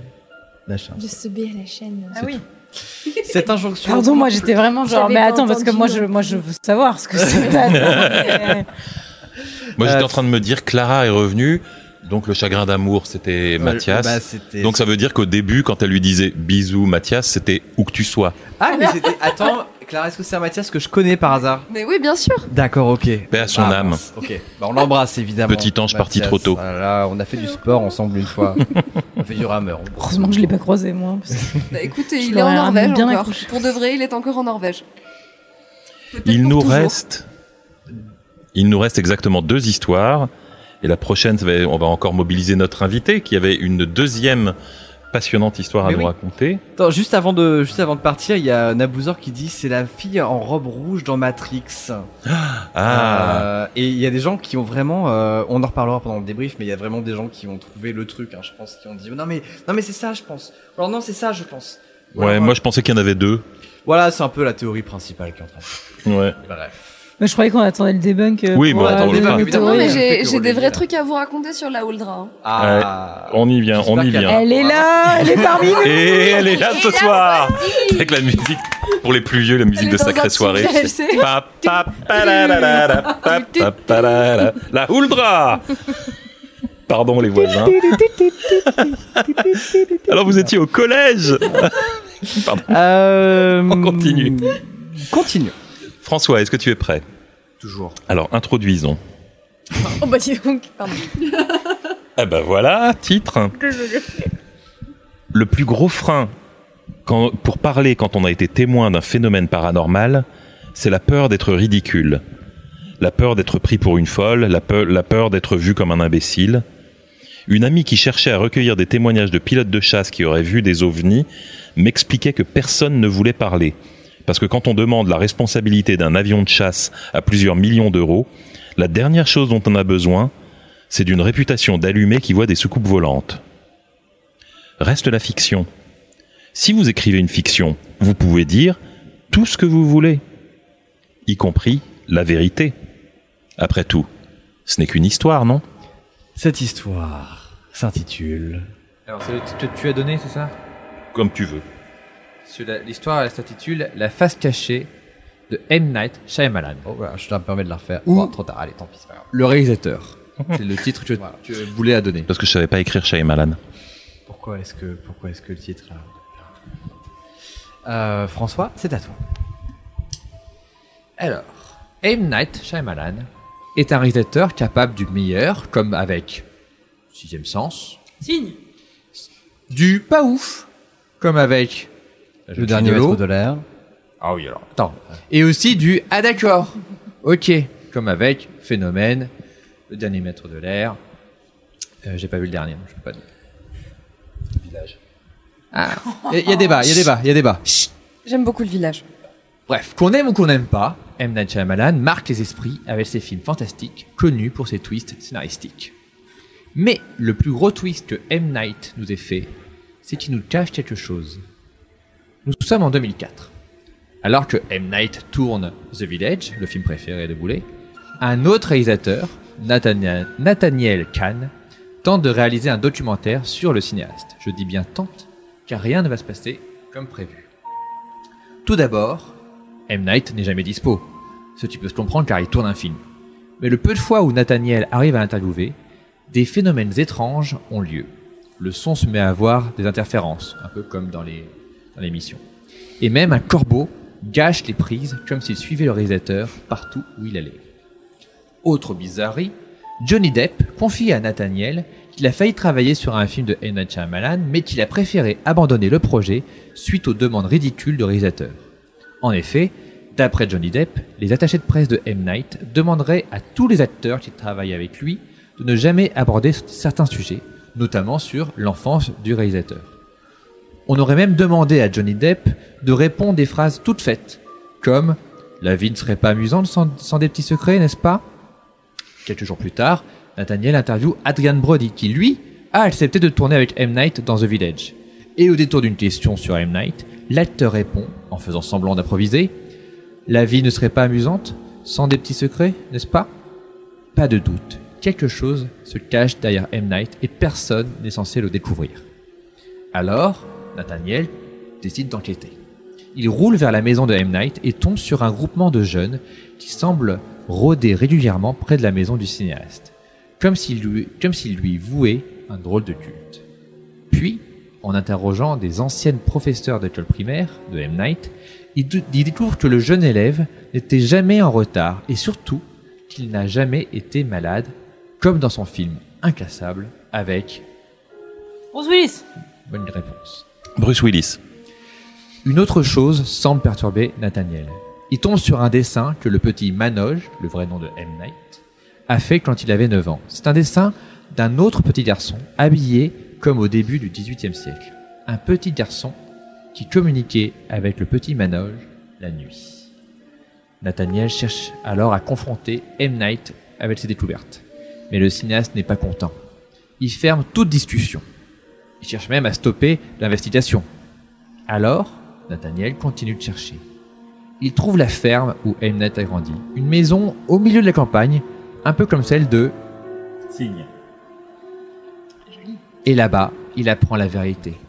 Quand il était petit, M. Night a failli mourir en se noyant dans l'étang. Le même étang où aurait été retrouvé le corps sans vie d'un autre petit garçon plusieurs siècles auparavant. Depuis, M. Night peut voir les morts, comme dans Sixième sens. et dont voici ce que cache le réalisateur. Tous ces films fantastiques ne sont en fait que des morceaux de sa vie qu'il essaie de nous partager, mais en secret. Pour de vrai, j'aimerais vraiment bien qu'il y ait un vrai twist à sa vie. Tu sais, parce que ça, ça, ça serait tellement raccord avec ses films. Serait chouette. hein. Très mauvais signe pour Phénomène alors, si c'est un vrai truc qui va bientôt arriver. Oui. Parce qu'on on, On va mourir à cause du vent on va mourir à cause du vent et des arbres de manière très mal écrite. Est-ce que ça résume pas déjà un peu 2021 Enfin, moi j'ai vu. Ah ouais, remarque, peut-être qu'il a faire le peut-être mec, que hein, mais- c'était. Voilà, je Ouais. me permets de plomber l'ambiance un peu, mais. euh, C'est vrai qu'il disait parce que parce que le truc de ouais, le, le truc de phénomène c'était que les gens perdaient l'instinct de survie et qu'au contraire l'instinct de survie devenait une sorte d'instinct d'autodestruction. Il y a eu beaucoup de manifs. Ah, ok, j'avais pas, pas vu ça. Mais euh, j'ai pas vu le film en fait. Moi, je dis j'ai pas vu Oh, ça, tu c'est devrais que le j'ai voir, pas il est vu. formidable. Tu devrais le voir Un pour euh, phénomène, c'est voilà. vraiment un must-have, quoi. C'est- Voilà, c'est quand tu t'intéresses aux mathématiques, c'est intéressant de connaître le zéro. très bonne. Très, Eh ben, M. Night, si tu nous écoutes, j'ai pas honte. Je dis ce que tout le monde Euh, pense. Il t'a clashé. Il y a vraiment, dans le chat, vous avez très envie qu'on commence à parler du dernier maître de l'air, mais vous savez qu'on aime bien aller dans l'horreur, mais on se donne quand même quelques limites. Donc Ouais, on n'en non. parlera pas ce soir. Est non, pire, non. After. Phénomène Ah, je crois que c'est le dernier maître de l'air quand même. Oui. C'est vraiment pire. C'est une creepypasta à, à soi entier. Euh, où on en est où Est-ce qu'on n'arriverait pas à, À la dernière, histoire. que je vais demander à Sherry Cream de, de raconter.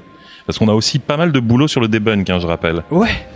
Donc ça risque. On n'est pas couché, les amis. Moi, de toute façon, plus ça va, moins le taxi pour rentrer euh, vous coûtera, Ouais. enfin, me coûtera moins cher. Il fait bon, on est au coin du feu, tout va bien. C'est ce que j'allais dire, on dort pas dans les tentes Ah, moi, je voulais dormir dans un ah, tipi. pas Le plaisir est dans l'attente. Non, vous savez, euh, mais vous Oh savez qu'on commence à être. Ça joue, ça joue. Vous savez qu'on est un peu plus de droite maintenant, donc on met des tentes pour Mm. faire genre, mais en vrai, on va dormir dans le bungalow.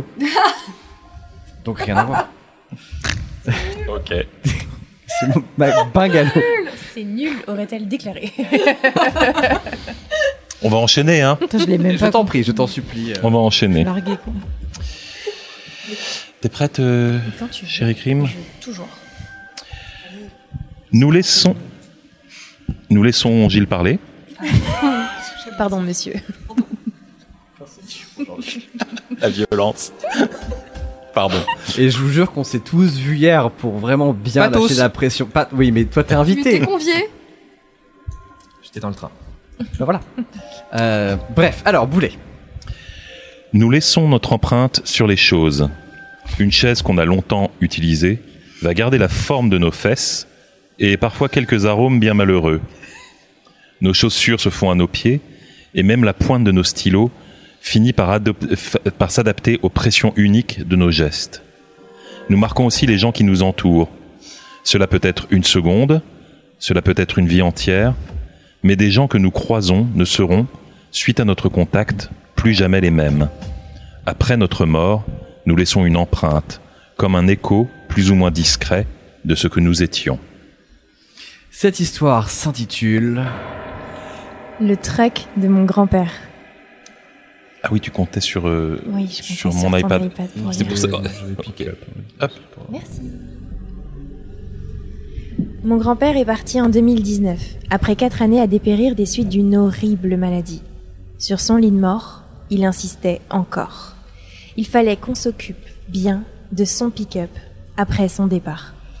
Nous prenions tous très grand soin de ce pick-up. C'était son bébé. Il l'avait acheté flambant neuf en 2006 et n'avait eu le temps de mettre que 72 000 km au compteur les quelques années où il avait pu le conduire. Il avait veillé à ce qu'il soit régulièrement contrôlé et parfaitement entretenu. Il avait 13 ans et n'avait pas une égratignure. Il aurait pu tout aussi bien être sorti du magasin la veille. Nous l'avons alors récupéré après l'enterrement. À peine quelques jours plus tard, alors que nous, nous attendions devant le drive-in de la pharmacie, une vieille Ford toute pourrie nous a embouti l'arrière. Rien de trop méchant, mais le pare-choc était fichu. C'était un vieux monsieur qui s'excusa platement, mortifié. Il nous a expliqué qu'il sortait tout juste de l'hôpital, qu'il était en train de chercher ses ordonnances sur le siège passager et qu'il n'avait même pas réalisé que sa voiture bougeait. Pendant que nous discutions du, constat et que nous échangions nos papiers d'assurance, il nous est apparu de plus en plus évident que ce pauvre homme traversait des temps très très difficiles. Ma mère et moi ne voulions pas vraiment nous en prendre à ce type. Il était clair comme du cristal qu'il était complètement fauché et pas très en forme. Nous avions aussi cette culpabilité vis-à-vis de mon grand-père et de son pick-up. Ça avait beau être juste le pare-choc. Si on prenait ça en charge nous-mêmes, ça allait nous coûter 300 dollars et nous ne roulions pas sur l'or non plus. On ne les avait pas, ces sous, sous la main. Cette nuit-là, je me suis mis au lit. Et pour la première fois depuis la mort de mon grand-père, j'ai rêvé de lui. J'étais à l'arrière de la maison, dans le jardin, et lui, il était sous le porche, en train de siroter une bière. Il avait l'air en pleine forme. Je me suis assis à côté de lui, nous avons papoté de tout et de rien. En redoutant sa réaction, je lui ai raconté l'histoire du pare-choc. Il eut un petit rire, il a pris une gorgée de bière, et il m'a dit, tu sais, c'est juste une bagnole, hein. Et je me suis réveillée. J'étais silencieux à la table du petit déjeuner. Ma mère passe, et elle me déclare tout à coup qu'on va laisser tomber, qu'on ne va pas réclamer l'argent au vieux monsieur. Un peu surpris, je lui demande ce qu'il a décidé. Elle me répondit que ça allait sans doute me paraître complètement stupide, mais que cette nuit-là, en rêve, elle avait bu une bière avec son, avec grand-père sur le porche, derrière la maison, qu'elle lui avait parlé du pare-choc et qu'il avait souri en lui disant de ne pas s'en faire. Tu sais, c'est juste une bagnole, hein. Fais-la, Julie. Vas-y, dis-le. La Attends, attends, attends, attends, attends, attends, on n'est pas sur toi, on n'est pas sur toi, on n'est pas sur toi. Vas-y, fais-la. Dis la, La- phrase, dis la phrase parce qu'ils en meurent d'envie dans le chat. Ils n'en peuvent plus. La Ils bonne ont la craqué. L'été impeccable. Comment vous voulez que je reste sérieuse pendant l'histoire? Pardon, Je vous pardon, je entendais mort de rire et j'essayais de pas rire, j'essayais de pas rire. Pardon. Je n'avais pas calculé tout de suite et tout à coup, je vous ai vu, mais Mousse gondolée, Je quoi. l'entendais dans ma tête si fort. la et la bagnole. Elle, elle- elle a regardé en mode. C'est la provoque. Je je là, t'as été provoqué. En même temps, c'était la dernière histoire. J'avais choisi exprès une histoire un peu feel good pour terminer. Je- Voilà, c'est c'est raccord. Terrible. Terrible ce qui s'est passé. Vraiment, je, je vois là l'esprit. Elle a dit, elle a dit la chose. Elle Dans a le dit- chat, il l'avait. Oh, il l'avait, oui. Oh, il l'avait. J'ai screené, hein. fort dans le chat. J'ai screené parce que vraiment vous l'aviez et euh, vous l'avez fait comprendre. Mais bon, voilà, ouais, ouais, bon. Bon, on repart depuis le début Allez, c'est et parti. on débunk tout ça. Ok. On fait à l'endroit ou à l'envers? On va faire à l'endroit. Oui, pour changer. On fait euh, rapide parce que minute 17 quand Clara. même. Vous savez, Go to horny jail. vous savez que on a, on, a- on dit tout le temps qu'on finira avant minuit. Première jour, on y arrivera. Vous savez qu'encore, encore une fois, encore une fois, pas plus tard qu'à 14 h aujourd'hui, Bonk. on s'est demandé si on n'avait pas trop d'histoire. C'est vrai. Et, et on s'est dit non, on n'a peut-être pas assez d'histoire, Ah non. c'est chaud, etc. Là, j'avais prévenu directement qu'on allait dépasser. Oui, là, on, là, on avait su peut-être. Non, peut-être là- un petit peu- Non, on a eu un doute à un moment donné. Mais euh, Ouais, j'ai dit elles sont peut-être hier. courtes. C'était peut-être. Ouais, t'as dit elles sont courtes, exactement. Bah oui. Tu veux la faire? Clara. Non. On attend que Encore toi, ma Clara, on massue, hein. attend que toi. On attend que toi. Bon, très bien. Moi, j'ai hâte de vous parler de la Huldra parce que ça faisait vraiment longtemps que j'avais pas eu vraiment peur. D'accord, Mais, euh, ok, ok, J'ai hâte, ok. j'ai hâte, j'ai hâte. Ok, ok. On Alors, va commencer par Cérémonia. Cérémonia, m- alors c'est un témoignage d'une mystérieuse femme qui s'appelle donc M.O. Qui ça peut être On n'a pas la moindre idée de qui ça peut être, mais elle m'a juré que c'était vrai. OM, Olympique de Marseille, une femme de footballeur. Peut-être. Ouais. M.O. Qu'est-ce que ça peut bien En tout cas, elle m'a juré que c'était vrai. Elle m'a juré que son histoire était rigoureusement authentique. Après, peut-être que cette personne euh, a des problèmes. Euh, peut-être que cette personne n'est pas fiable. On n'a aucun moyen de savoir puisqu'on la connaît pas. Oh, on sait pas qui c'est. On ne sait pas qui c'est. Mais en tout Donc un cas, témoignage. bah, on la félicite d'avoir gagné un titre gratuit. De Indochine. Bah oui, d'Indochine complètement. Ouais, Et vous savez combien ça coûte Eh, ça coûte, ah, ça coûte 1,50€ À l'époque. sur iTunes. À l'époque, sur les CD, t'étais bien content d'avoir un titre en plus. Moi, j'aimerais avoir la, la, la, la dimension technique de ça. J'aimerais comprendre d'où ça peut venir. Je suis Ouais, ouais. Alors bon, très. Euh, je sais pas, ouais. Truc. euh, Est-ce qu'ils utilisaient des CD regravables? Je sais pas. Ou euh, ouais, un problème de piste écrasée, euh, je sais pas. Ça Écoutez- fonctionnait que sur sa chaîne à elle, pas sur Bah peut-être euh, qu'il qu'elle avait un super laser sur sa sur sa chaîne à elle. Et Il y a ben, Marie tant qui que- dit, euh, en vrai, elle était trop contente. Mais qu'est-ce que t'en sais, Marie Orti Tu la connais Oui, pas? euh, alors euh, la Marie Alors, on elle, elle assume, ça. Elle assume de, Tu sais pas qui de la réaction des gens. euh, Ouais, c'est ça. Tu... je trouve ça un peu présomptueux. Oui, mais moi, je suis fan d'Indochine et donc, du coup, bah, elle m'a bien plu cette histoire et voilà. Hmm. Ok. Oh, c'est trop mignon. Oui. Eh ben, on peut. Oui, oui. bah, François, Oui. dis-nous cette histoire de Peter Jackson. Est-ce que c'était du bullshit ou pas? Et ben, c'était. Vous pensez quoi? Moi, je pense que c'est vrai parce que il a- je, je le sens un peu comme ça, Peter Jackson. J'ai vu une interview de lui quand il faisait euh, comment ça s'appelait? Bad Taste. Oui. À l'époque, c'est vieux, et il avait insisté pour faire une interview dans un dans une chambre froide avec des cochons et il leur mettait des doigts dans l'anus. Donc moi, c'est le Ça souvenir. C'est un des premiers souvenirs que j'ai de Peter Jackson. Donc je veux tout à fait bien croire qu'il voit des fantômes. Ou, ou alors qu'il a fait une école veto. Mais. euh, Ou alors qu'il a fait une simple paralysie du sommeil parce que ça ressemble beaucoup à une paralysie du sommeil. Je connais pas cette histoire, mais ça a pas un rapport avec fantôme contre fantôme? Euh, ça n'a pas de rapport, mais il la raconte dans les DVD bonus. Donc dans les, c'est une interview qu'il a vraiment qu'il a faite. Il, a- il- il en parle dans euh, une- dans un bonus de Fantôme contre Fantôme. Et il en a reparlé à l'époque pour The Lovely Bones, parce que forcément les gens lui parlent. Alors les fantômes, vous y croyez?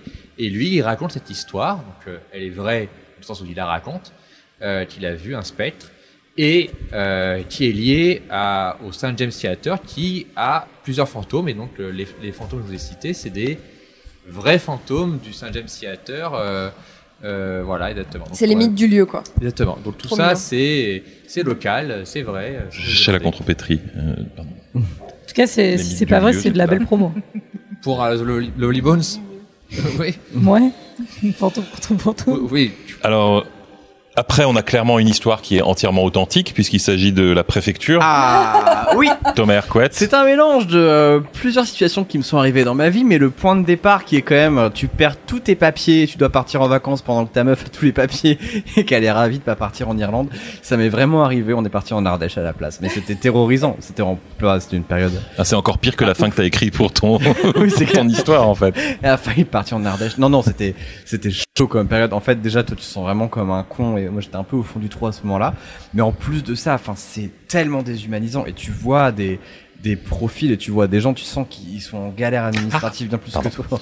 C'était vraiment Et- à Créteil C'était vraiment à Créteil, ouais. Oh c'était vraiment, euh, l'époque où j'habitais à Maison Alfort, donc c'était vraiment, vraiment à Créteil, quoi. C'était, euh, J'ai- J'ai, j'en ai parlé avec Thomas. J'ai failli faire quasiment la même histoire dans un aéroport, puisqu'il m'est arrivé une histoire similaire dans un aéroport que j'ai longuement raconté à Clara et euh, où je me suis retrouvé comme ça dans dans cette espèce de, de no man's land où tu tombes quand tu tombes entre les cracks du système, quoi. Exactement. Comme Et en fait- Terminal, quoi. Voilà. Exactement. c'est ça. Et voilà. Ensuite, ensuite, il y a eu Julie qui nous a lu Le mal du pays. Mhm. Donc euh, le, mal, le, le mal du pays, euh, c'est c'est euh, moi qui l'ai trouvé. C'est réellement un, un récit de Reddit, donc un Reddit paranormal, et le l'utilisateur, son nom d'utilisateur, c'est I miss home. Euh, ma maison me manque. Donc c'est d'une tristesse absolue. Je vais juste euh, compléter avec des petits détails parce qu'évidemment les internautes lui ont posé énormément de questions et donc il a répondu. Il faisait un peu un Q&A euh, dans, dans les réponses au poste. Alors euh, vous avez posé beaucoup de questions que mes psys m'ont aussi sou- posé très souvent. Je vais essayer d'y répondre au mieux que je peux. Donc question qu'est-ce qui était vraiment différent dans le monde d'où tu viens? Réponse, je ne sais pas. On m'a posé plein de questions sur les planètes, les pays, les villes, tout ce que vous pouvez imaginer. J'avais 6 ans. Les continents auraient pu être tous différents pour ce que j'en sais. Je n'étais pas particulièrement malin en plus. Je, je chassais les serpents à sonnette, je rappelle. Et je pensais que la Californie était un pays. Une chose dont je me rappelle, c'est que Clinton n'était pas président. On avait dû apprendre le nom du président en maternelle. Je crois qu'il s'appelait Robert quelque chose. J'ai envie de dire Robert Wilmer, mais je n'en ai aucune certitude. Il a ensuite répondu en vrac à divers internautes. Oui, il a fait tester son ADN sans trop de succès. Il retrouve des origines indiennes et hispaniques, mais rien de très précis. Il raconte aussi qu'il se souvient de la marque de la voiture familiale, une Ford, et qu'il portait un t-shirt à tête de Mickey acheté à Disneyland. Certaines choses étaient apparemment très similaires dans l'autre monde. Sliders. Un peu ça, Sliders. Sliders, les univers parallèles. On a, j'en ai trouvé beaucoup des histoires de, de gens qui glissent d'un univers à l'autre. On avait même fait un, un nouille rampante. Enfin, c'était pas un nouille rampante, c'était à la nuit originale. On avait fait les histoires qui font peur spécial univers parallèle. C'est. Et on en avait trouvé un paquet, en fait. Il y a beaucoup de gens, euh, on avait parlé de, de l'effet Mandela et de, et de gens comme ça qui glissent d'un univers à l'autre. Ça me fait C'est penser à bien. Yesterday aussi. Oui, à Yesterday, que j'ai revu il y a pas longtemps et qui est très chouette. Donc voilà. C'était- Euh, peut-être que c'était la, la Ford qui a été baignée. C'était de la Ford qui a été beignée. Elle était impeccable. Elle était impeccable. Alors maintenant, Chéri Crime, est-ce que tu veux nous parler de Gypsy, l'araignée qui monte à la gouttière à chaque fois que tu dis araignée, j'ai un frisson dans la nuque. Pardon. Euh, à votre avis, Gypsy Moi, je dis vrai. Moi, je dis vrai. Moi, je dis entièrement vrai. C'est absolument vrai. Et euh, ça m'est arrivé à moi. J'ai- l'impression vraiment de vous raconter mon journal intime à chaque fois que je vous raconte des histoires qui me sont arrivées. Euh, ça m'est arrivé à moi. J'ai changé les- le nom du chien et le nom de ma pote. Euh, mais tout est vrai.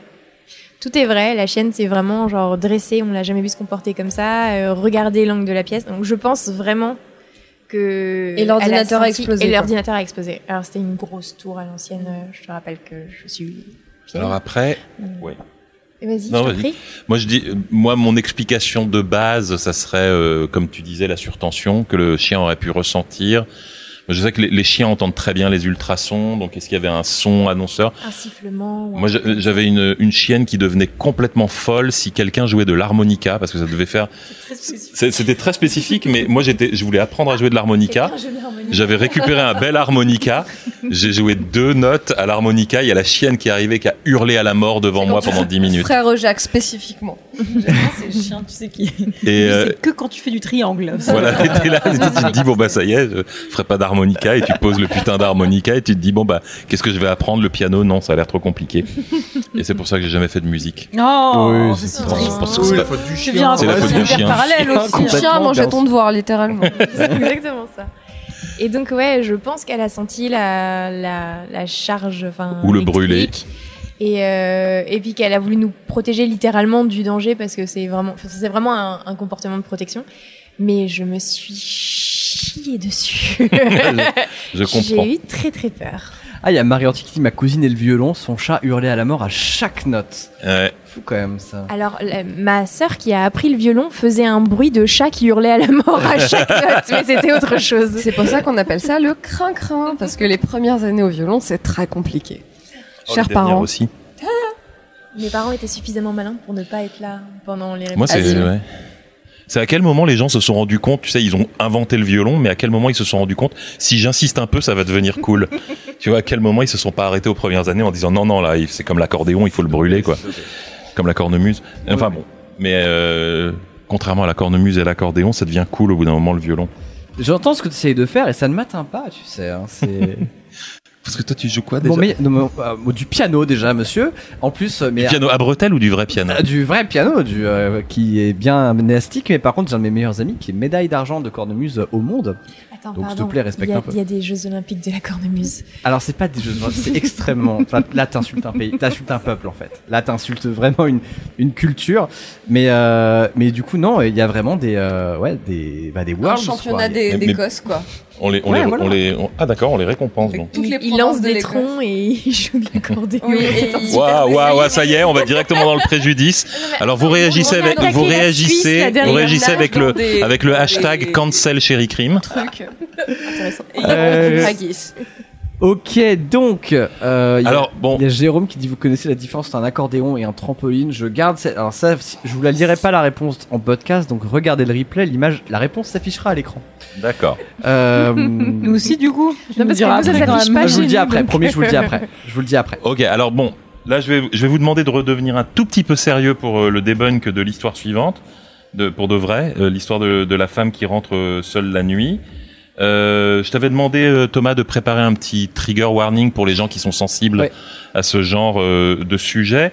Donc euh, cette jeune femme a fait elle-même son debunk en quelque sorte, et donc elle m'a écrit un petit texte qui, qui continue, qui continue cette histoire. Donc voilà, si vous êtes sensible aux histoires de violence conjugale, ça va être un peu dur pour Je de le mets à l'écran, je vais mettre à l'écran. Donc voilà, on vous met un petit trigger warning et quand le quand le quand ça s'en va de l'écran, si voilà, si vous, vous pouvez revenir. Mais je vais euh, voilà, je vais vous envoyer euh, le, le témoignage qu'elle en fait. Donc c'est une vraie personne qui m'a écrit ce témoignage.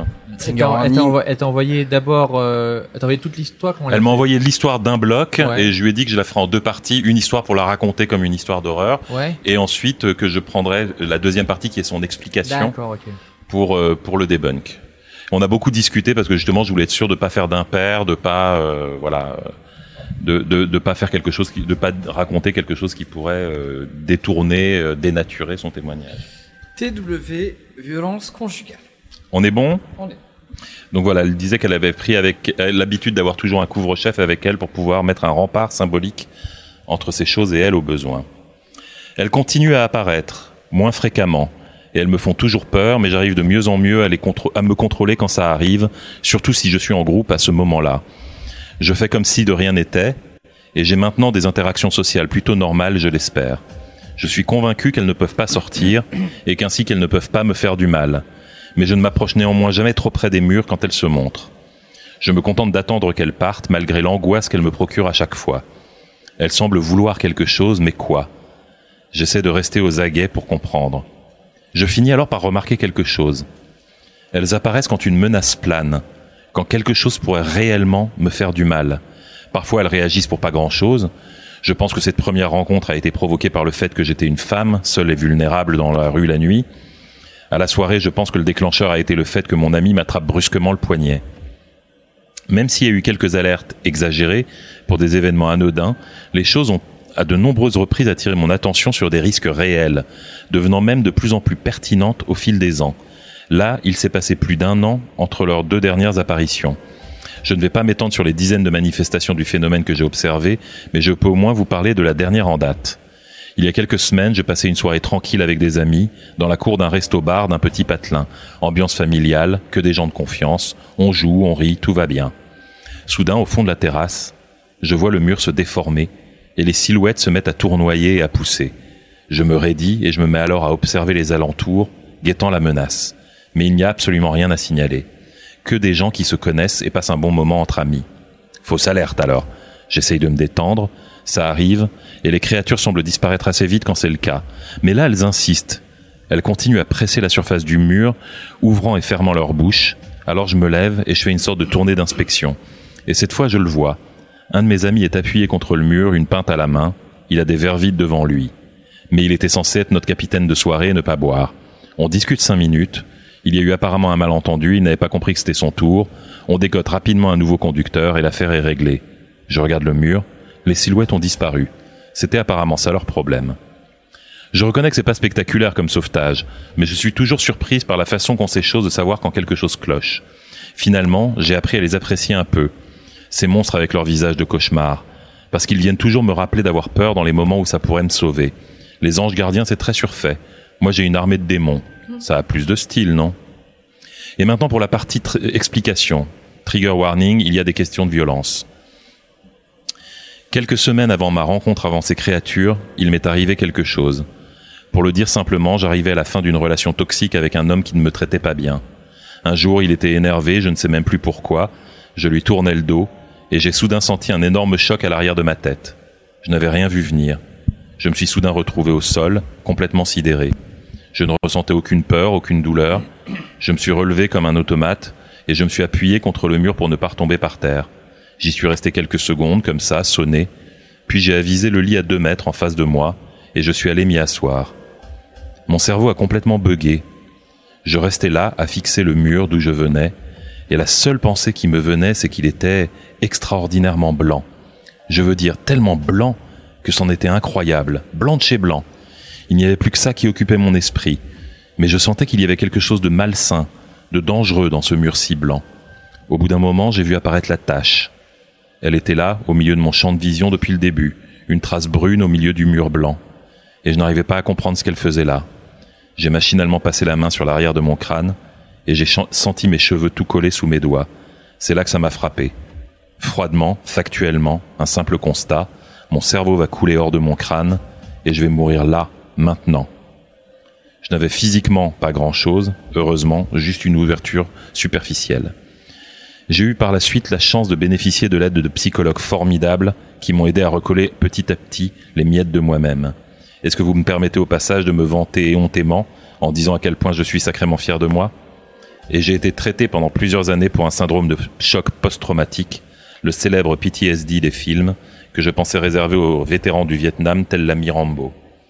Bref, au début, je n'ai pas compris que, que ce qu'étaient ces choses dans les murs et je me suis même parfois convaincu qu'elles n'étaient pas qu'elles étaient réelles. C'était une période confuse psychologiquement, je baignais dans le mal-être et j'avais du mal à penser et à construire une vision cohérente de la réalité.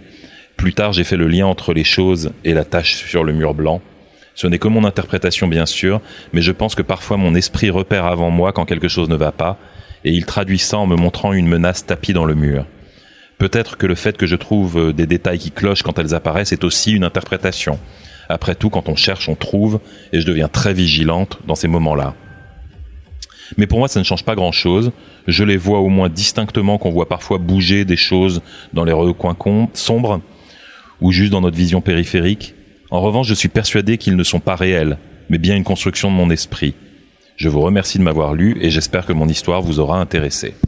Énorme, énorme, énorme, énorme force à elle. Hein, voilà, donc merci encore à toi.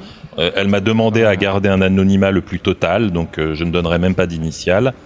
mais sur le on la chat, salue. là, euh, plein, plein de force Voilà. à toi. hein. Énormément, énormément de force à toi. Bravo, pour la force, bravo pour, euh, bravo pour tout. T'as une pluie de cœur là dans le chat, mais vraiment, euh, bravo. Cette histoire a- est très, très forte, quoi. Et merci à toi de l'avoir partagée. Mhm. Le fait, rien que de la partager, a dû te demander une force euh, incroyable. Donc merci et bravo encore et, et courage. Et t'es peut-être pas la seule personne qui voit des silhouettes, donc euh, on pense à. toutes les Moi, j'avoue que l'armée de démons gardiens, je trouve ça assez stylé en C'est effet. Badass, ça. Ouais, Ouais. c'est badass. Très métal. Ouais. Très, très. Maintenant, il faudrait voir si tu sais, elle peut les invoquer quand il y a de danger, sortent du mur. Si jamais elle doit aller dans une C'est préfecture. l'étape tu suivante. Si elle doit aller dans une préfecture, voilà. C'est de personnages. Ou si quelqu'un si quelqu'un joue de la cornemuse. Écoute, Médaille donne, d'argent. ça donne des idées d'histoire pour le mois prochain, en tout cas. Euh, histoire suivante. Et ben, c'est toi qui vas nous dire. C'est Ah, Papy. C'était quoi déjà C'est- Oh, pardon, excusez-moi, j'ai fait de la merde. Hop, là, je reviens là. Hop, vous avez rien vu. Très bien. Euh, Papy, eh bien, c'est pas tout à fait vrai. hein. je vais pas vous le mentir, c'est pas tout à fait exact hein, comme, euh, comme histoire. Euh, c'est même complètement bidonné. C'était une Mais- un grenier en fait.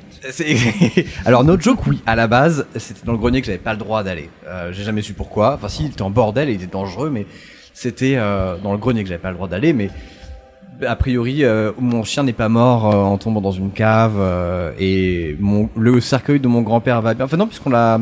Il est pas beugné. Euh, il était. non, mais il est en tout cas. Bah non, parce qu'en plus, il a été incinéré, donc a priori, l'urne va très bien. Pas baigné, mais il est bien brûlé par contre. Oui, bien, euh, très bien. Bon, ça fait des petits paprikas, c'est pas mal. Le chien s'appelait vraiment Maury. Pas du tout, on n'a jamais eu de chien. Nous, vous savez, on est une famille à chat. hein, c'est un peu ce qu'il y a. Enfin bon, voilà, je, je le jugerai pas. Et, euh, et donc, euh, bon, non, c'est inventé, mais bon, j'aime bien. Ah, par contre, non, un truc très bizarre, et je sais pas si ça vous le fait aussi, ou est-ce qu'il faut que j'en parle à mon psy, à savoir, euh, est-ce que, donc, moi par exemple, mes grands-parents sont morts, je n'arrête pas de faire des rêves dans leur ancienne maison. C'est des rêves OSEF, mais ça se passe dans leur maison, quoi. Et, et je sais pas si ça vous le fait aussi ou si Bah, c'est comment. moi, pour ceux qui suivent les nouilles rampantes, il y avait un, un mini euh, truc sur euh, la maison de mes grands-parents où j'avais déjà raconté les fantômes que j'y avais croisés. Ouais. On avait fait, j'avais fait une, une série de récits sur la sur cette maison hantée et euh, et un, un moment comme ça, moi, je, je parlais avec euh, mes sœurs et mes ma, ma sœur, mon frère, mes cousines. Et j'ai j'ai balancé la phrase du genre, je fais très rarement des cauchemars, mais quand je fais des cauchemars, ils se passent toujours dans cette maison. Ouais, c'est dingue. Et là, ma, et là, ma cousine m'a dit, alors moi, c'est pareil. Et mon frère euh, dit, moi aussi. Ma sœur dit, moi aussi. On réalise qu'on fait tous des cauchemars qui se passent dans cette maison. Et là, euh, et là, il y a, il y a ma tante euh, qui Et là, passe et ils qui sont fait. tous des tipis. Mais non, mais il y a ma- Ils sont là. ils sont tous là. Pa, pa, pa, la, la, la. Et ma tante passe et nous entend parler. Disent de quoi vous parlez? Je dis bah, du fait que la maison est effrayante. Et, et là, ma tante dit ah bah oui, mais, mais même moi, quand j'étais petite, elle me terrifiait déjà. Et même encore aujourd'hui, quand je fais des cauchemars, c'est toujours ici. C'est incroyable ça. Et on s'est rendu compte que toute la famille, globalement, faisait des cauchemars qui se passaient dans la maison des grands-parents. Quand est-ce qu'on va faire des nouilles dans la maison Il va falloir que je négocie parce qu'elle nous grands-parents appartient plus. Donc là, il va falloir que j'aille voir, euh, il va falloir que j'aille voir mes cousins et tout. Enfin, non, c'est des cousins. C'est des cousins, mais que je vois pas beaucoup. Quoi. Ah, il y a Zombixel qui dit ça me l'a fait quand mon papy est mort, j'ai rêvé que je mangeais des frites gamin dans l'ancienne maison de mes grands-parents, mon papy qui cuisinait à côté. J'ai sûrement rêvé un souvenir. Ça arrive. Moi, j'ai dit ça à mes par à mes frangins, à mes parents. J'aurais dit, euh, ouais, je fais plein de rêves et tout euh, dans la maison des grands-parents. euh, comment vous vivez Et ils m'ont dit. Mais pas du tout, mon gars. Vraiment, tu es le seul. On ne fait pas ça. Donc, moi, je suis- ils m'ont complètement désolidarisé. Donc euh, voilà, c'est une histoire fausse. Thomas fait des rêves dans la maison de tes grands-parents aussi. C'est possible. Ça se trouve, il la reconnaît pas, mais c'est la maison de mes grands-parents. Ça peut. hein. Euh, nous allons débunker désormais euh, la géante de la vallée de la mort. Très très chouette histoire, ça. Ah, merci. Incroyable. Alors, euh, c'est partiellement vrai et partiellement n'importe quoi. De, enfin, le, disons que les morceaux partiellement vrais sont n'importe quoi. C'est que j'ai envie de dire. C'est-à-dire que euh, l'histoire des quatre étudiants, c'est bien sûr moi qui l'ai écrite. J'avais, j'avais, j'avais- mais le début est vrai. C'est-à-dire mon ami Karim m'a parlé de cette femme géante qui est censée vivre euh, dans le dans la vallée de la mort que des gens prétendent avoir vue mais qui est devenue euh, une légende urbaine entre copains, tu vois, c'est oui oui, je l'ai vu, ouais, c'est ça, je te crois, Ouais, tu vois, ouais, bien c'est c'est du genre degré de, de confiance dans les témoignages zéro. Source Mais elle m'a dit oui, on avait eu ce délire avec des copains d'une femme géante dans la vallée de la mort, mais c'était inspiré de vrais trucs et elle m'a envoyé une série de liens euh, sur euh, sur euh, donc les, les légendes urbaines de la vallée de la mort et il y en a plein en fait, et les histoires que je vous ai racontées sont censées, enfin que les filles ont racontées, étaient censées être des vraies histoires, c'est-à-dire les explorateurs, les trucs comme ça. Après, tu les trouves sur des sites, alors que je vous dise le nom des sites, euh, legendsofamerica.com, euh, message to eagle, message à l'aigle.com, euh, et des trucs comme ça, mais mais il y a des vrais éléments là-dedans. La, la base navale euh, de la Naval Air Weapons Station de China Lake existe vraiment et a réellement euh, englobé la région où euh, où l'explorateur prétendait avoir trouvé euh, l'entrée des cavernes. Euh, la dernière partie sur les euh, la dernière partie sur les les Indiens qui témoignent euh, du fait que leurs ancêtres racontaient ça, c'est peut-être vrai, peut-être faux. C'est un, un auteur de science-fiction qui a été les interroger et qui a raconté ça, mais va savoir ce qu'il a romancé ou pas. Mais euh, vous pouvez chercher sur le site Legend of America, vous trouverez vous trouverez tous ces liens message2eagle.com pour euh, la, la légende du roi qu'a raconté avec une voix normale, Dieu merci, François. J'ai une question. T'as vraiment des amis qui s'appellent Carrie et Samantha? Ouais. Comme dans cette City, tu veux dire? City, hein? Ah, pour de vrai, il y a ça dans. Ah bah oui, c'est les deux personnages enfin c'est deux Ils s'appellent comment les autres? Mais Carrie, Charlotte elle s'appelle pas Carrie, elle s'appelle Charis. Charis, non? Non. Charis. Non, non, non, Caris, c'était dans, c'était dans les étudiants. Ah, ok. Qui est une vraie amie aussi que j'ai appelée Caris et que, que j'ai fait mourir atrocement dans cette histoire. Mais du coup, Mais- c'est pas les gens du podcast dont tu parlais, c'est pas ça? Les gens du podcast. Ah non, non, ça c'est Ross and Carrie, Ah, mais c'est une autre Carrie. Je connais deux Carrie en fait. Mais non, euh, Carrie. Tant que euh, t'en as pas dans la bouche. Hein. Oh la vache Punaise, elle est partie de si loin. Incroyable, je l'ai. Je dois vous le Je dire. l'ai pas vu venir. Moi, j'ai- moi j'apprécie. Moi, je l'ai pas vu j'apprécie. venir. Moi, je vous le dis, j'ai apprécié. Ah, en parlant de Carrie, j'avais dit que je vous ramènerais du lait de coco et j'ai oublié. C'est la balle. On du a eu d'autres choses à penser, Agri, moi j'en suis t'inquiète. Voilà. Et euh, donc non, Carrie existe vraiment. C'est une dessinatrice de très grand talent qui s'appelle sur euh, Instagram, elle s'appelle euh, Sis for, for French Fry. Pas facile à dire.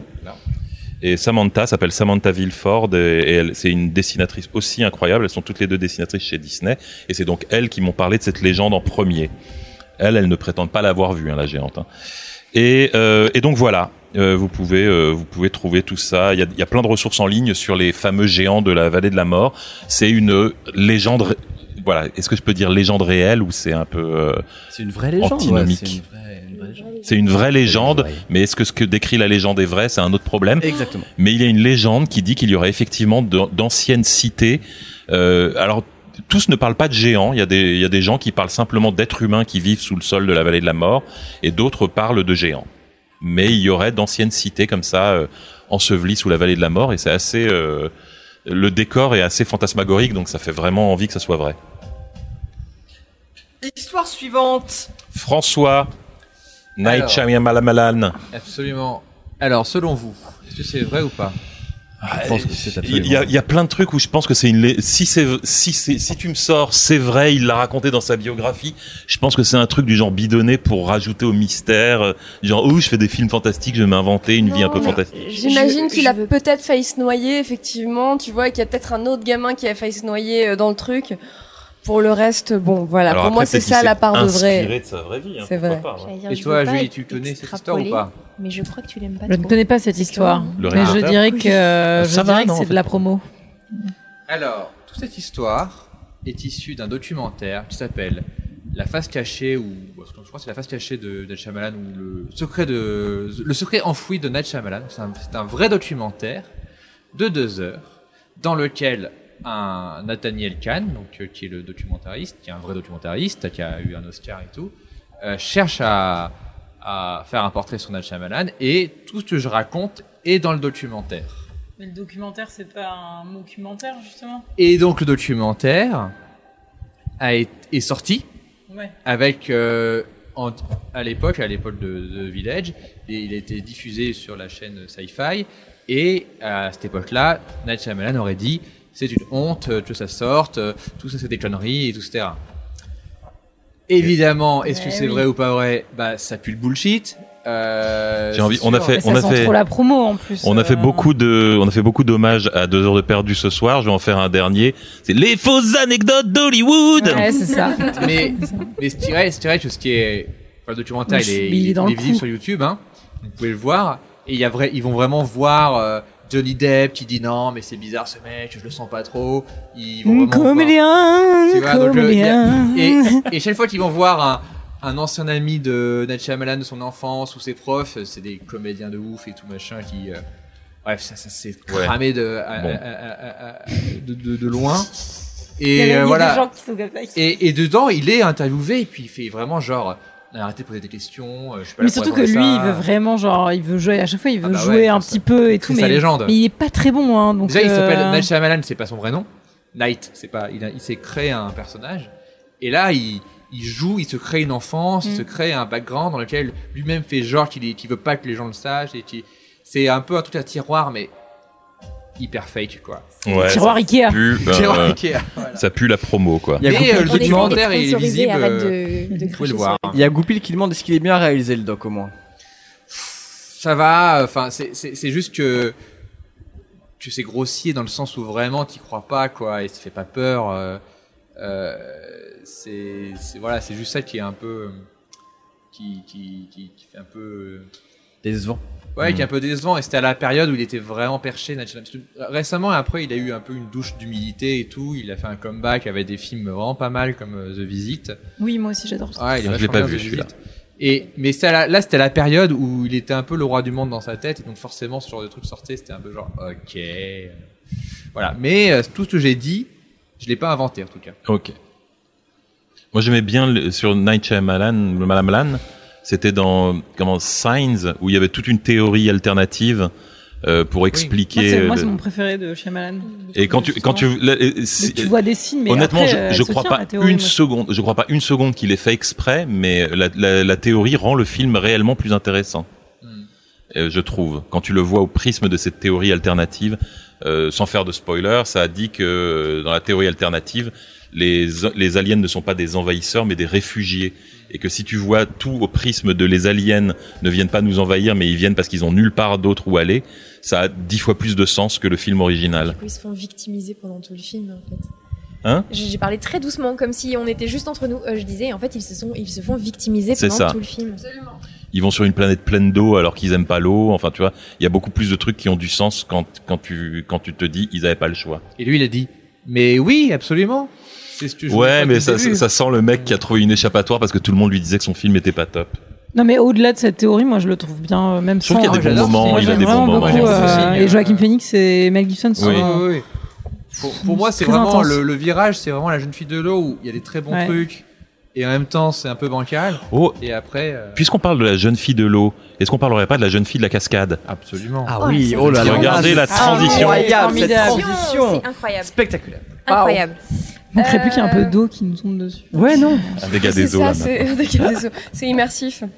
Euh, alors, donc, euh, j'étais réellement en Norvège. Euh, les images que vous avez vues euh, donc dans le dans le dans le live et que je vous avais envoyé à vous sur notre petite conversation de cette semaine ont vraiment été filmées euh, il y a moins d'une semaine euh, euh, dans le Flamsbana en allant à Flam, ça se prononce Flom. Enfin, C'est vrai voilà. qu'on a eu beaucoup de photos de Flaume. vacances dans cette conversation, et pour ceux qui étaient pas en vacances, c'était pas simple. hein. Non, non, mais voilà. Donc il y a vraiment ce truc de, effectivement, tu prends ce petit train trop mignon qui s'arrête à des endroits trop mignons et tout, et t'arrives au bord de cette cascade de ouf. Il faut dire que c'est genre vraiment un truc de ouf. Et, et, et vraiment, ce truc est vrai de, je prends une photo, je l'envoie à mon cum, et il me dit c'est quoi le machin rouge? Et je fais, bah, c'est quoi le machin rouge? Et là, il y a une greluche qui se met à danser sur la, sur Une la. greluche. Une greluche. C'est un terme. euh, D'accord. C'est un terme suédois qui veut, euh, norvégien. C'est un terme gros- ça se prononce gros louche. Ça veut Non, dire une jeune femme de Il y a bonne vraiment famille. voilà une jeune Oh, femme qui se met à danser, tu vois, un- une silhouette en- avec euh, tu vois une espèce de tunique avec des grandes manches et tout, qui se met à danser et qui a vraiment l'air d'aller d'un bout à l'autre de la ruine d'une façon qui n'a pas de sens. Donc bon, elles sont peut-être deux effectivement. Où elle court. Ouais, alors elle court vraiment vite et donc du coup, elle s'appelle vraiment la Huldra. Et effectivement, il est vraiment prévu que dans le trajet du Flamsbane, à un moment, tu t'arrêtes donc au pied de cette cascade dont j'ai déjà oublié le nom parce que c'est Florence c'est un petit spectacle. c'est Oui, en fait, c'est un-. C'est des intermittents en fait. Euh, alors, j'ai C'est regardé. C'est des, c'est des étudiants euh, genre du ballet euh, de Oslo. Donc Ah ouais, c'est vraiment c'est des Ouais, petits rats de l'opéra, tu vois. Non mais enfin voilà et en fait du coup mais le truc est vraiment un peu badant et donc Huldra euh, Huldra en fait Mais ça t'es prévenu juste avant? Non, tu sais juste qu'il va y avoir un petit spectacle. On Ah te oui, dit on sur t'a un petit qu'il y a un spectacle. spectacle. Oui, oui, t'es prêt. Mais moi, je savais pas parce que j'ai pas lu euh, le, le truc de l'itinéraire. Et en fait, donc ce truc est, en vrai, c'est c'est un peu badant, tu vois, cette espèce de meuf qui danse au loin. Tu vois pas Il y a un vraiment côté un peu. Midsommar, quoi. Ouais, il y a un côté très Midsommar. On n'était pas du tout tout seul dans le train. hein. Il y avait 200 personnes avec nous, tu vois. Et tout le monde était genre ah coucou. Et moi j'étais genre c'est super badant.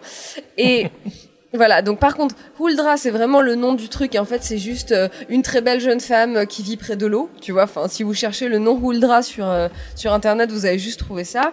Et donc voilà. Donc On va je pas dire greluche du coup. ça veut dire très belle jeune femme. Elle n'est pas du tout veuve. Il y a pas du tout. Ça c'est l'histoire de la maison hantée de Disneyland Paris, une veuve machin. Euh, voilà. Et dernière chose, euh, donc j'étais vraiment un peu un peu flippée par ce machin parce que je trouvais ça hyper badant. Et ce soir-là, donc nous étions donc à Flôme dans un Airbnb et il y a vraiment eu ce truc de une porte qui claque, un truc qui tombe et des pas qui machin. Et en fait c'est juste mon pote où genre euh, à cause d'un courant d'air la porte a claqué, il a sursauté, il a fait tomber un truc et genre il a couru pour éviter que l'autre porte claque. Voilà. Mais je t'avoue quand t'es à moitié en train de dormir, que ce truc il est un peu badant, que ça ressemble un peu à la Ben Neck Lady de de de merde. La série Netflix. Hunting of Hill House. De Hunting of Hill House, exactement. Euh, et que t'as ce bruit, t'es en train de t'endormir. et Est-ce que tu veux un buzzer Ah non, mais vous me regardez, moi je réponds. non, en fait, en fait, tu sais quoi Ça ressemblait même plus à Bly Manor, à, tu sais, la meuf qui sort du lac dans Bly Manor. Ah oui, ses- parce que la Ben Lake Lady, c'est dans la saison 1. Oui, c'est dans la saison 1. Donc ça ressemble plutôt à Bly Manor à la saison pas 2. le tester, hein. Et donc voilà, donc je vous avoue que j'ai eu un vrai coup de peur, ce qui m'était pas arrivé depuis fort longtemps, de t'es en train de t'endormir, tu repenses à ce truc qui t'a un peu fait bader et flamme Poum Blablabla. Flume. Flume. Flume. Non, non, mais voilà, bon, donc j'ai vraiment eu peur. J'ai vraiment crié et je suis vraiment une imbécile. Mais donc voilà. Non. donc, euh, non. Voilà, mais en tout Ah, et cas- Mathias est vraiment mort. Bah, c'est vrai par qu'il contre- répond plus à mes DM. Non, Mathias va bien. voir. non, non, Mathias était sur un glacier aujourd'hui. Il avait des crampons, il va bien. Euh, et donc voilà. incroyable. Il avait dit le, le téléphérique est en panne, j'ai répondu ah mais t'es à Grenoble, il a répondu mort. Un peu d'humour, un peu d'humour entre amis ne fait jamais de mal. complètement Mathias Corps. Euh, donc voilà, en tout cas cette histoire et euh, les, en tout cas les images que vous avez vues sont des vraies images. Voilà, moi j'étais terrifiée par ce truc. Voilà. Eh ben très bien. Il nous reste euh, une seule histoire à debunk, c'est celle que Chéri Krim m'a racontée. C'est celle de la grand du grand-père et de la bagnole qui a été beignée, Vous en avez fait exprès. qui était impeccable. Eh ben c'est pareil, c'est un vrai témoignage euh, de Reddit. Donc euh, vrai témoignage, mais est-ce que ouais, ils ont fait le même l'histoire c'est un garçon et un maman et une maman ont fait le même rêve. Donc bon, bah, c'est mignon, c'est poétique, mais euh, est-ce que c'est paranormal? Je ne sais pas. Mais j'avais trouvé l'image un peu, euh, j'avais trouvé l'histoire un peu feel good et je m'étais dit oh c'est pas mal, on peut mettre ça. Et euh, le voilà, le c'est donc ça vient du Reddit slash paranormal et l'utilisateur qu'on salue parce qu'on on se doute qu'il nous écoute s'appelle Freebird9804. C'était un- c'était en anglais à la base le- Oui. Oui, oui, sur Reddit, euh, je prends quand même les histoires en anglais en me disant, euh, au moins les, les francophones les auront peut-être pas lues parce que sinon, puis ça me permet de les réécrire comme je veux. Eh ben, Plutôt habile. c'était une Est-ce belle a- sélection. Hein. On a voilà, ouais. tour, Euh, je crois qu'on a, je crois qu'on a fait tout. Euh, je vérifie, ouais, c'est bon. Ouais, je crois que c'est tout, effectivement. Euh, alors. En même temps, euh, on n'a qu'une heure de retard, donc. Oh, euh, tout va bien. On a pété un record. Hein. Je crois On qu'on n'a jamais été autant à la heure, ouais. bourre. Hein. Donc, euh, C'était euh, prévenu en même temps. Genre, à la bourre de quoi? Vous avez des trucs après là? Euh, Moi je dors. Hein, euh. moi, c'est. Bon, je sais pas. Il, il reste encore des Pringles, donc. Euh, on peut faire un va mini apéro. hein. faire. Et puis l'avantage, c'est que vous le voyez pas, mais on est déjà à moitié en pyjama. Genre, moi, je suis en pyjama. Moi, je suis complètement en Ah non, pyjama. mais moi, on m'avait dit feu de camp, j'ai mis ma chemise de scout de Las Vegas. J'adore. Bah, c'est vachement bien. Tellement classe. Ça rend bien. Tellement classe. bien. Merci beaucoup. Alors du coup, petit euh, petit tour. euh, vous avez, euh, alors déjà évidemment, si ça vous a plu, n'hésitez pas. si ça vous a plu et que vous ne suivez pas la chaîne, on fait des nouilles rampantes euh, tous les mois, mais on fait pas que ça, hein, bien sûr. Donc euh, n'hésitez pas à, à follow si ça vous a plu. N'hésitez pas à follow Boulet, Chéri Crime. Euh, qui d'autre qui est Bah non, c'est à peu près tout ce qu'on a dans le ressort. T'es pas sur Twitch, toi, Julie euh? Pas encore. Hein. Ouais, bah ça va bien. euh, donc.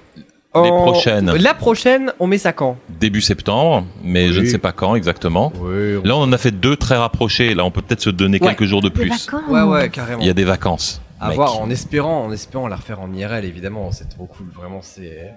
Là. Chéri Crime, tu seras pas obligé de te défoncer sur le Non, mais décor. là- Alors on va derrière- on, on- Ah on va faire énorme. un spécial Ah oui, big oui, up oui, à oui. Chéri Ah ouais, Crime. voilà, énorme. C'est à elle que vous devez le, le feu de camp. Vous avez vu, vous avez vu ces décors, on s'y croirait. Hein. C'est quand même, ma- c'est magnifique. Et vous n'êtes pas sur place. Il y, a, il y a des, il y a des fougères, il y a des tentes, enfin des tipis. Il y a un Des feu de camp complet. tellement lourd à porter. C'est des gros pavés, Il y a des pavés, horrible il y a des pavés qu'elle a nettoyés au Karcher pour pas salir chez Thomas. Oui, Ouais. Mon Dieu. Non, non, je vais aller les déterrer dans le- l'espèce de terrain vague des voisins derrière chez mes parents. Yes, on les embrasse. Attends, mais tu les as ramenés de. En Uber, je dis pas la tronche du chauffeur quand je suis arrivée avec mes caisses pleines de pavés. Il s'est vraiment demandé où est-ce qu'il était arrivé. C'est donc ça que tu fais dans la vie c'est ça que je faisais à temps plein pendant un moment. oui. Wow, parce que c'est pas du chiquet, hein. C'est du, c'est Ah non, du- ça c'est du c'est hein. du pavé, ça c'est de la qualité. Ça, c'est de la qualité. Donc voilà, si vous voulez euh, l'embaucher pour euh, vos soirées, vos fêtes, vos anniversaires, vos bar Tournage de blockbuster. n'hésitez pas. Je, je fais plus. Chéricrime at lesnouillesrampantes.com. C'est pas totalement faux, c'est tellement pas mon adresse. Par contre, si vous avez vraiment du budget, n'envoyez pas cette adresse mail-là, envoyez vraiment un message sur Envoyez mon, un DM. On peut Twitter. peut-être mettre l'adresse. Ah oui, sur le Twitter de Twitter, sur en Insta. visibilité. bah, ce soir-ci, je t'avouer. attends, ouais, n'importe Ce- quoi, J'ai payé le houmous quand même. eh oh. Et je- tu sais quoi? J'étais jusqu'à la dernière seconde, j'ai rien goûté encore. Ah mais attends, il en reste. Il en reste. Hmm. J'ai mangé. Euh, juste avant, euh, petite précision, vous pouvez envoyer vos témoignages si vous voulez. J'en ai reçu un très chouette euh, aujourd'hui, mais c'était un peu tard. Euh, N'hésitez pas, donc c'est sur mon adresse mail qu'il faut les envoyer, bouletcorp at. Et puis euh, j'en ai beaucoup, j'en ai euh, des, des plus ou moins euh, adaptables en histoire pour les nouilles rampantes. Euh, essayez de ne pas les rédiger, c'est-à-dire de vraiment les écrire de la manière la plus factuelle possible. Parce que j'ai reçu des j'ai reçu des témoignages très alambiqués avec du subjonctif et du passé simple, et c'est pas la peine. C'est vraiment, vous pouvez même me faire des bullet points si vous voulez, un truc euh, un truc hyper simple, restez le plus factuel possible parce que de toute façon On derrière bouche, hein. on les réécrit. Ah, vous voulez le faire. Donc, euh, donc voilà. N'hésitez pas si vous avez des vraies histoires paranormales que vous voulez témoigner. On- encore une fois, on ne cherche pas des histoires inventées. On cherche des témoignages, deux choses très différentes. Et on sera ravi de les raconter si vous aimez la façon dont on raconte les histoires. Vous avez désormais moins d'une phrase chacun pour expliquer ce que vous faites aujourd'hui dans votre actualité. Commençons par Julie. Oh là là, à La brûle pour point. est À brûle pour point. Non le dernier jeu de mots. Euh, bah non, mais toujours scénariste, euh, toujours euh, scénariste de séries, des séries Disney+, Netflix qui arriveront un jour, peut-être, qui sait. Nous verrons et, euh, et des projets perso, plein de projets perso qui n'ont pas encore trouvé diffuseur, preneur. Si vous travaillez chez, chez ces plateformes, n'hésitez pas, contactez-moi. Euh, et non, et deux heures de perdu, toujours, hein. Deux heures de perdu, voilà. À la rentrée, on fait un live euh, qui est complet. Hein. Désolé de, de l'annoncer euh, comme ça. Un, un petit film peut-être à Un, peu- conseiller. un film euh, pour de, bah, on fait un, un live sur Seul au monde. Donc c'est très, c'est très à propos. On va peut-être récupérer ce décor. euh, Je vais reprendre les cailloux ce soir. Je te les laisse. Tu peux les Tu reprendre parles parce que de je les live. ramène pas. Tu parles de stream. Non, non, je parle, pardon, je parle de live en, en, en Présentiel. en présentiel. Sinon, j'aurais pas dit que c'était complet, car euh, le C'est stream complet, euh, il y a- a jamais complet. Ah, Il n'y a complet plus de sur- place sur Non, non, Twitch. c'est au, c'est au Wonderland, euh, voilà, et on espère de beaux projets, une rentrée qui arrive. Alors, il faut rassurer les gens quand même, il y aura un épisode de rentrée Harry Potter, parce que notre live, c'est un live de fin de vacances. C'est important de le souligner. Donc, il y aura un épisode Harry Potter à la rentrée. Très bien. Euh, Chéri Crime.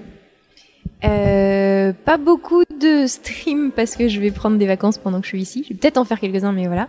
Mais sinon, euh, venez sur ma chaîne Twitch. On fait des trucs cool. On raconte des trucs glauques.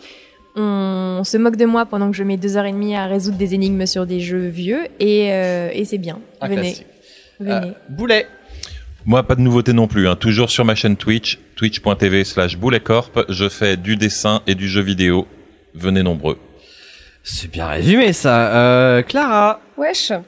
Euh, eh bien, euh, quelques projets déjà sortis chez Magellan, un podcast qui s'appelle Prédire le futur, un programme pardon, un programme qui s'appelle Prédire le futur. On allait demander à des gens dont c'est le métier de prédire le futur de nous expliquer en quoi ça consiste. Donc, si vous aimez euh, euh, les futurologues euh, officiels de l'UNESCO, euh, les voyantes, les glaciologues et les spécialistes des algorithmes de la NASA, venez. Et aussi les scénaristes de la super série L'effondrement. Donc, tous ces gens-là sont venus nous expliquer en quoi ça consiste de prédire le futur. Euh, quelques programmes de vulgarisation juridique chez Magellan, d'autres programmes qui arrivent normalement euh, bientôt, je l'espère. Et puis, ben, euh, si vous avez des problèmes avec la justice, Appelle-moi, c'est mon boulot. appelez un avocat. Euh, voilà. Pardon. Je t'en prie. Je crois que vous avez terminé. France, ouais.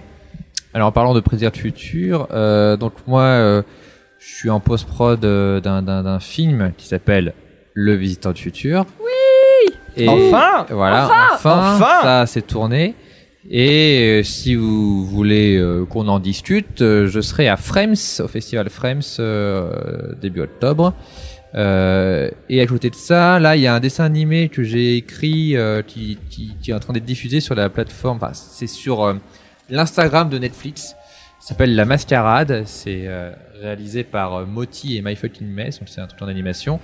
Et c'est un truc où j'ai pu m'éclater parce que je pouvais utiliser pratiquement toutes les licences Netflix, euh, d'où les persos et tout. Euh, donc c'est une sorte de, de grand crossover du Netflix Universe euh, avec un lama en plus. Voilà. Oh là là, on adore ça, les. Et euh, Thomas. Ouais, bah super. Alors moi, pour terminer, du coup, quand euh, si vous avez bien aimé les histoires de préfecture et tout, et les bails d'ange gardien, il y a un bouquin qui est sorti l'année dernière que vous pouvez acheter, qui parle d'un étudiant qui a découvert son ange gardien le jour où il s'est fait larguer. Le lien est normalement juste en dessous du, de, votre image de stream. hein. C'est vraiment, vous pouvez cliquer sur l'image, ça vous Et j'ai entendu dire qu'il avait plein de ventes, déjà des milliers d'exemplaires écoulés. Et bah, en vrai, alors j'ai pas les chiffres officiels parce que j'aurais envoyé des mails à mon éditrice, mais c'est barré en vacances et revient mi-août. Mais, mais apparemment, il y en a à qui ça plaît. Je suis content. Et il y a une suite qui arrive bientôt sur internet. Oh. Alors là, renseignez-vous, followez la chaîne si vous voulez euh, le, voilà, le suivre. C'est bon, ça arrive bientôt. Je vous dis pas quand, 1er août normalement, mais bon, à voir. Euh, mais sinon, en stream tous les jours à partir de 9h du mat, sauf quand j'ai trop de boulot, ce qui arrive jamais. Et, euh, et donc, du coup, voilà, c'est à peu près tout ce que je voulais vous dire. Une dernière pour vous dire juste un grand merci. C'est la première fois qu'on était IRL. Regardez comment. C'était vraiment cool. hein. Moi, j'ai vraiment. On peut applaudir Chéri Crime quand même pour Oui. les non, cordes. on peut s'applaudir. Et tous ceux qui ont aidé à la Et déco. oui, grave, et tous ceux qui Bien nous sûr. ont aidés, toutes celles, Oui. tout- en fait, Bah oui. excusez-moi, pardon, toutes celles qui qu'ils ont sont- aidé Ah à la oui, on a eu déco. Trois Parce flammes. qu'ils ne sont- Ah, j'ai fait trois flammes, je les ai c'est vrai, moi-même. c'est Mais parce qu'ils ne vrai. sont pas tous autour euh, De la table. Voilà, tout, a le monde- Anne, tout le ouais. monde n'est pas là, Il y a mais Anne il y a aussi, des une gens qui ont attachée de- aidé. Il y a des gens de des fois qui production. donnent- qui Merci donnent des liens à beaucoup, travers les plantes. Anne. C'est des humains. C'est ça, exactement. Donc merci beaucoup. Et puis, euh, et puis voilà. Du coup, je me permets de vous embrasser cordialement, chastement et dans le respect des gestes barrières. euh, je vais faire une petite actualisation pour voir qui est-ce qu'on raid. Et puis voilà, on va couper. Puis ça va être très bien. On va se retrouver après. Qui est connecté? Qui a Où est-ce qu'il y a du monde? Au revoir les gens. Ah là, il y a du Mister JD. Je vous envoie chez Mister JD. Il est en train de faire du Mario Au revoir, les gens. Au revoir. On se retrouve euh, Bientôt. Mister JD, il s'est fait longtemps qu'il. Ah bah en plus il teste un, il teste un niveau de Aurélien euh, Porteau, un niveau. Oh mais appuie, appuie, allez, il veut pas envoyer mon message, n'importe quoi. Euh, il, il teste un niveau de Mario Maker réalisé par le mec qui joue euh, Gauvin dans euh, Camelot. Camelot, petit film indé sorti il y a pas longtemps. euh, que vous allez peut-être avoir l'occasion de voir à l'occasion. Euh, les replays arrivent très vite, je déconne. Allez, à très bientôt, portez-vous bien, et puis bah merci d'avoir suivi ce live, on vous embrasse. Au revoir, des bisous. Hop là, ça c'est parti. Et le streaming c'est coupé.